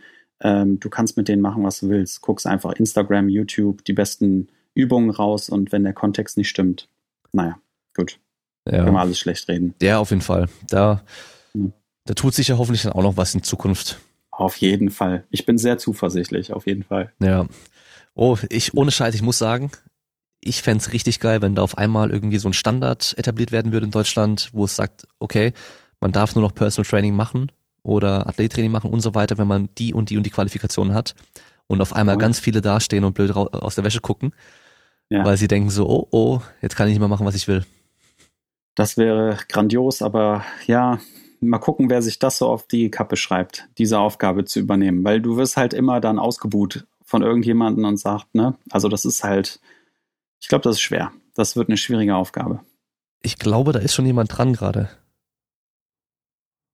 Dann sag mal. Ähm, Stefan Geisler, weißt du, der Fitnessprofessor. Ja, das, das, Ich hab- der wäre mir jetzt auch in den Kopf Ich habe gekommen. gesehen, dass der jetzt irgendwo irgendwo hin ist, um über sowas zu sprechen. Mit Ja, so irgendwie bisschen ähm, jemand weiter, der weiter oben drin sitzt. engagiert, ne? Ja. Hm, Also von, voll gut. von daher bin ich mal gespannt, was dabei rauskommt. Daumen, Daumen sind gedrückt und Support ist auf jeden Fall Ja, da. Mann. Und er hat auch schon zum, für einen Podcast zugesagt, wir müssen nur noch mal schauen, an wann, Ah, wann geil. wir Zeit finden. Also wird dann auch Sehr interessant, cool. ja. Ja. Cool. Ähm, zum Ende des Podcasts kriegt mein Gast Mhm. immer noch mal das Wort. Okay. Da bist du nicht vorbereitet drauf, das ist aber auch ganz gut so. ähm, ich würde es bei dir ein bisschen anders machen wie sonst, weil normalerweise sage ich so, hey, was würdest du dir auf dem Weg mitgeben, wenn du nochmal mit dir selbst sprechen Mhm. könntest von vor, vor dem Studium vielleicht oder direkt nach dem Studium oder so. Aber bei dir Mhm. würde ich vielleicht sagen so, was würdest du jetzt den Leuten den ganzen Trainern, Physios, aber auch Athleten selbst mit auf den Weg geben. Einfach so, was sie im Hinterkopf behalten sollen, wenn es um das Thema Schmerz geht. Mhm. Also so vielleicht nochmal so die, so die wichtigsten, ich mache es mal richtig hier, Instagram, äh, Entrepreneur, Instagram, Fitness, YouTuber, Lifestyle-mäßig. Welche Learnings mhm. hast du gemacht und kannst du den Leuten mitgeben? Also nicht, was du gelernt hast, sondern welche Learnings natürlich. Okay. also, okay, wow. Ähm, finde ich gut, dass du mich nicht vorbereiten lassen hast. Das finde ich schon mal sehr gut. Dann schieße ich einfach mal los. Ähm, die Schmerzforschung oder Schmerzen an sich ist erstmal, so wie auch alles andere, ist es komplexer, als wir denken. Und das ist auch voll okay. Das heißt, man, man muss sich erstmal damit ähm, so auseinandersetzen, dass man im Ungewissen schwimmt. Und das lernt man auch dabei. Und ähm, das Allerwichtigste ist einfach, dass wir viel mehr in der Hand haben, als wir denken, nämlich mit unserer Sprache und mit unserer Art und Weise, wie wir auf irgendetwas reagieren, was die Athleten und Patienten machen. Wir sollten uns eher davon ein bisschen entfernen, dass die Biomechanik nicht die Lösung ist für alles. Ähm, und das ist so ein wirklich ein Entnabelungsprozess, der erstmal wehtut, weil wir da sehr gut drin sind. Und es auch erstmal ein bisschen komisch rüberkommt, dass wenn wir da einfach so ein bisschen nebenher stehen und mit dem reden, anstatt irgendwas krasses oder die ganze Zeit das Knie zu korrigieren oder sowas. Ne? Ähm, das ist auf jeden Fall ein Riesenshift, der über die, über das Thema Schmerzen gekommen ist und dass wir auf jeden Fall im Hinterkopf behalten sollten, dass so und so viel Schmerzen nicht gleich so und so viel krasser physiologischer Schaden bedeutet. Da sehe ich immer zwei hilfreiche Bilder. Ihr hattet alle schon mal einen Paper Cut, der tut scheiße weh, aber man weiß eigentlich, man stirbt nicht von sowas. Und auf der anderen Seite kriegen wir ähm, so Geschichten aus dem, äh, aus dem Krankenhaus, dass wenn ein ganzer Arm abreißt oder der Kiefer fehlt nach einem Autounfall, dass die Leute gar nichts spüren. Ne? Oder bestimmte Sachen Sportler gar nicht sehen. Das hat man ja auch in der äh, hier letztens mal Olympia gesehen, übers fährt, zack, drittes Knie ist da, Schienbeinbruch in der Mitte und auf einmal kommen erst die Schmerzen, wenn, wenn man sieht. Ja, das sind so Erklärungen für, wir können nicht diese korrelieren lassen, das geht nicht. Und da, die, die Story ist einfach größer. Und ähm, auf der anderen oder abschließend würde ich dann einfach sagen, wir müssen keine Psychologen werden, wir müssen keine Therapeuten werden in dem Sinne und auch nicht Schlafexperten und keine Ahnung was. Wir müssen einfach nur offen bleiben und verstehen, dass wir ähm, wirklich tief hängende Früchte haben, rechts und links, ohne super krasse Experten sein zu müssen. Und damit meine ich nicht, dass wir uns jetzt alle Life-Coaches nennen dürfen oder sowas. Ne? Das ist genau das, was du eigentlich schön herauskristallisiert hast. Wir haben keine Couch, wir können aber super viele Stellschrauben ähm, verändern, wenn wir eben uns mehr darauf fokussieren. Und das wäre auch eigentlich genau die gleiche Message, die ich mir gegeben hätte, so ähm, vorm Studium, weil es ist einfach, wir buddeln super gerne in irgendwas und suchen die Lösungen. Und es ist extrem hilfreich, wenn ihr nächstes Mal auf einem Seminar seid oder euch für irgendwas interessiert, was gerade trendy ist. Schaut euch mal die ursprüngliche Wissenschaft an. Guckt mal, was die sagen. Also ich habe auch nach einem bestimmten, nach einer bestimmten Fortbildung mich mit den Neurowissenschaften beschäftigt und habe mal mir die Podcasts angehört, die großen Bücher gelesen und dann fällt einem relativ schnell auf, dass die ganz, ganz Großen sagen, wir wissen eigentlich nicht wirklich viel. Aber das ist auch okay. Ja, sehr cool. Ja, ich kann noch an, anfügen zu dem Thema Schmerz. Mhm. Bei den Tätowierungen, da fragt immer jeder mhm. so, tut es arg weh? Sag ich immer, kommt drauf an, manchmal ja, manchmal nein. Und so ist es wirklich. Also ähm, ja, ich habe beide Arme und die Brust voll mhm. und ähm, äh, an der einen Wade seitlich noch dran. Und mhm. es waren viele verschiedene Sitzungen mhm. und es war jedes Mal anders. Krass. Der mechanische Stress, der da gewirkt hat, der war immer der gleiche. Mhm. Manchmal mehr Nadeln, manchmal weniger Nadeln, aber so an sich immer geht ja. eine Nadel in der Haut rein und wieder raus. Aber jedes mhm. Mal hat sich anders angefühlt. Manchmal bin ich eingepennt, krass. manchmal dachte ich direkt am Anfang so, oh fuck, heute wird oh, richtig shit. mies, obwohl es die okay, gleiche Stelle krass. sogar teilweise war. Ja, das wollte ich gerade fragen. Ja. Also ich meine, so Rücken und Brust könnte man ja ein bisschen propriozeptiv unterscheiden, aber wenn es die gleiche Stelle ist, das ist krass. Also wirklich, also gerade so in der Armbeuge. Das ist so meine, meine, meine Hassstelle irgendwie. Ich weiß gar nicht warum, weil mhm. die ist für viele überhaupt nicht schlimm, aber bei mir war die echt mies. Mhm. So das erste Mal die ganzen okay. Linien machen, da dachte ich nur, okay, unangenehm. Und beim nächsten mhm. Mal hat er dann da angefangen weiterzumachen. Und es war komplett verheilt schon wieder. Also es war zwei, drei Monate mhm. danach. Und er fängt an und ich dachte nur so, oh fuck, Alter. Und ich dachte so, ey, scheiße, wie soll ich hier jetzt drei Stunden lang rumliegen? Oder vier, fünf, sechs Stunden, je nachdem, was für ein Tag Mann, das war. Und aber da habe ich Boah, einfach nur gewusst, okay, ähm, manchmal habe ich viel geschlafen und es war scheiße, manchmal wenig geschlafen, es war scheiße, mhm. manchmal war es aber auch gut. Ja. Das hat keinen Unterschied mhm. gemacht. Koffein oder kein Koffein hat keinen Unterschied gemacht. Was aber viel Siehste? geholfen hat, noch als Anmerkung für dich wieder, mich mhm. ablenken. Ja, absolut. Also ich habe einmal einfach, ich habe es auch bewusst auch mal ein paar Mal probiert, bewusst zum mhm. Beispiel mich auf die Stelle zu konzentrieren, wo tätowiert wird und mhm. einfach auch bewusst einfach also versucht, das komplett auszublenden oder wirklich über Sachen nachzudenken, was zu lesen oder halt mit dem Tätowierer mhm. quatschen die ganze Zeit. Cool. Und äh, das hat echt geholfen dann. Das funktioniert. Ja macht auf jeden Fall Sinn. Also wir können da jetzt nochmal in die Tiefen der Neurowissenschaften gehen, aber an sich macht es Sinn. Und äh, wir wissen ja auch so, so bescheuerte Stories wie, dass ähm, du normierten Schmerz zum Beispiel, also so einen Kolben auf die Hand drücken kannst bei ja. Leuten, die zum Beispiel Geige spielen oder Fußballer. Und der Kontext für dich, sehr wahrscheinlich, ich sag's jetzt einfach mal, die Armbeuge ist wichtig für dich. So, die ist anders, ne? Also wir können das jetzt einfach mal so ein bisschen crazy aufbröseln. Äh, die Leute, die nämlich Geige spielen und man hat nämlich die wichtige Seite genommen, das heißt nicht da, wo der Bogen gehalten wird, sondern die linke. Ja. Die haben viel mehr Schmerzen empfunden, mhm. weil natürlich alles ganz krass aufgeladen ja. ist, ohne dass die sagen, nee, die Hand ist mir wichtig, sondern der ganze Job hängt da dran. Also es waren Profi-Violinspieler und so, ne? Also diese Sachen kommen dazu und eben wir tendieren dann immer dazu, zu, darüber zu ähm, spekulieren, war es jetzt Koffein, habe ich schlecht geschlafen und so. Es sind meistens nicht die äh, Sachen, die wir direkt in der Hand haben. Mhm. Das ist auch äh, eine verrückte Story, die immer wieder bestätigt wird oder wenigstens nicht widerlegt wird, sagen wir lieber so, äh, in der Forschung. Und das ist das Spannende an der Schmerzforschung. Kontext ist everything. Mhm. Ja, ja. Das ist echt krass. Crazy. Und mir fällt ja. dann zum Beispiel auch nochmal äh, ein, äh, John Jones, der MMA-Kämpfer, kennst du den in der UFC? Nee, da kenne ich mich nicht so gut Der aus. hat äh, gekämpft, ich glaube, es war gegen Chael Sonnen und hat, ähm, ich weiß gar nicht genau, was da passiert ist. Also die haben dann, der, na, der hat gewonnen den Kampf mhm. und dann hat er, als er da gestanden ist dann, wo es darum ging, okay, ähm, hat den Kampf gewonnen, Arm mit hochgekommen und so weiter, mhm, mhm. hat er runtergeschaut und gemerkt, dass sein großer C einfach die Kappe vorne sozusagen, die, die Kuppel vorne, mhm. sozusagen abgerissen war und seitlich wegstand. Uh. Also ich weiß nicht, ob da uh. ähm, was ausgekugelt war, was gebrochen war, aber auf jeden Fall war die Haut voll mhm. eingerissen und das Stück stand halt seitlich so ab. Ja, krass. Und hätte er den Kampf dann nicht beendet gehabt und hätte noch eine Runde gehabt und hätte es in der Pause gemerkt, mhm. hat er selber auch gesagt, mhm. hätte er nicht weitergekämpft oder hätte er wahrscheinlich nicht gut ja. weiterkämpfen können. Absolut. Weil du den Schmerz halt in dem Fall erstmal Krass. gar nicht wahrnimmst, aber sobald du es dann siehst, dann, oh, mein C steht ab, das kann nicht richtig sein, das kann nicht gut sein. Ja. Aufmerksamkeit darauf ja. und so und äh, Ja, ja, voll. Also visuelles Feedback ist äh, sehr hoch eingestuft in unserem Gehirn, ne? Deswegen können wir uns ja auch so gut verarschen über Augen. Ja. Und deswegen ist Sehen von der Verletzung auf jeden Fall, hat einen riesen Impact, ja. Krass. Deswegen reagieren auch Story. manche wahrscheinlich so krass auf Blut, oder?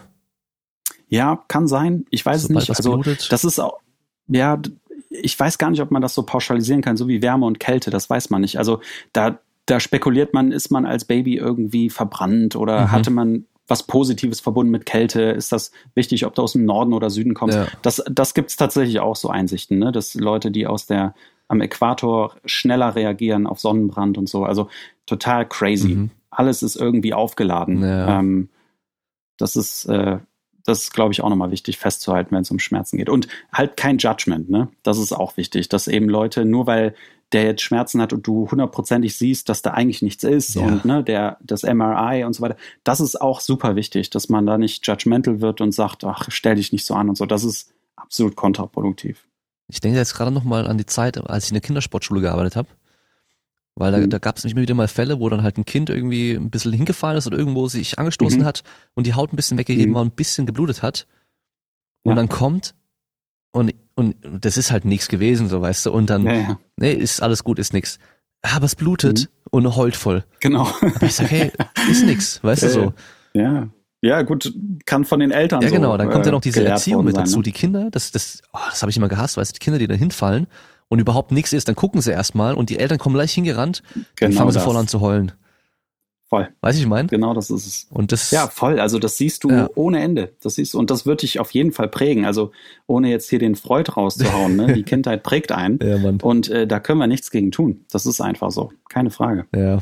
Aber spannend, ne? Es ist das, das liebe ich halt an der Schmerzforschung. Wir kommen alle damit in Verbindung. Das ist halt allgegenwärtig und ähm, hat halt eben auch super viel mit Performance zu tun. Ja, ich sehe das bei meinem Kleinen mittlerweile sogar schon. Also mhm. ich, ich sehe am Weinen, wenn er wirklich Schmerz mhm. hat, das, das merkst du dann auch, ah, wenn ja. es ihn richtig hin, hinklatscht, so richtig. Ja.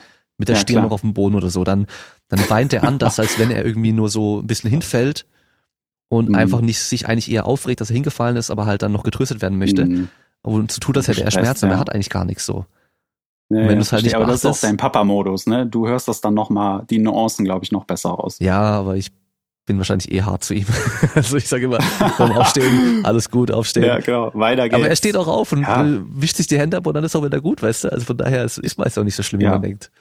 Ich glaube, das ist äh, der richtige Weg, ohne jetzt da Expertise zu ja, haben. Ja, habe ich ja auch nicht, aber macht schon irgendwie Sinn. Ich denke es auch. ja, cool. Ja, cool, Mann. Sehr cool. Dann vielen Dank für deine Zeit. War super spannend. Ja, danke für die Einladung. Du, hör mal. War auf jeden Fall interessant. Und ähm, ich glaube, jetzt haben wir richtig viele Leute ähm, dazu gebracht, äh, das Thema interessant zu finden und sich aufzuregen, dass sie jetzt keine handfesten Informationen am Schluss haben und genau wissen, was sie machen müssen. ja, oh nein. Aber hey. Ja gut, dann haben wir das Ziel erreicht. genau darum geht's ja. Interessiert euch dafür genau. und informiert euch, aber ihr wisst halt, es ist viel zu komplex und es gibt nicht Antwort A oder B. Es ist nicht wie bei Mathe.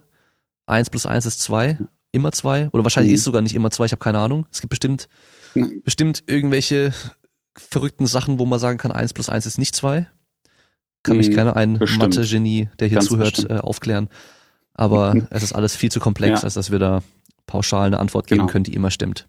Und und dass es nicht immer dann heißt, dass wir eine komplexe Lösung brauchen, sondern die Lösungen sind meistens relativ einfach. Ja. Das ist halt auch ganz cool eigentlich für uns. Ja, an sich schon. Auch wenn sie sich schlecht verkaufen lässt, gell?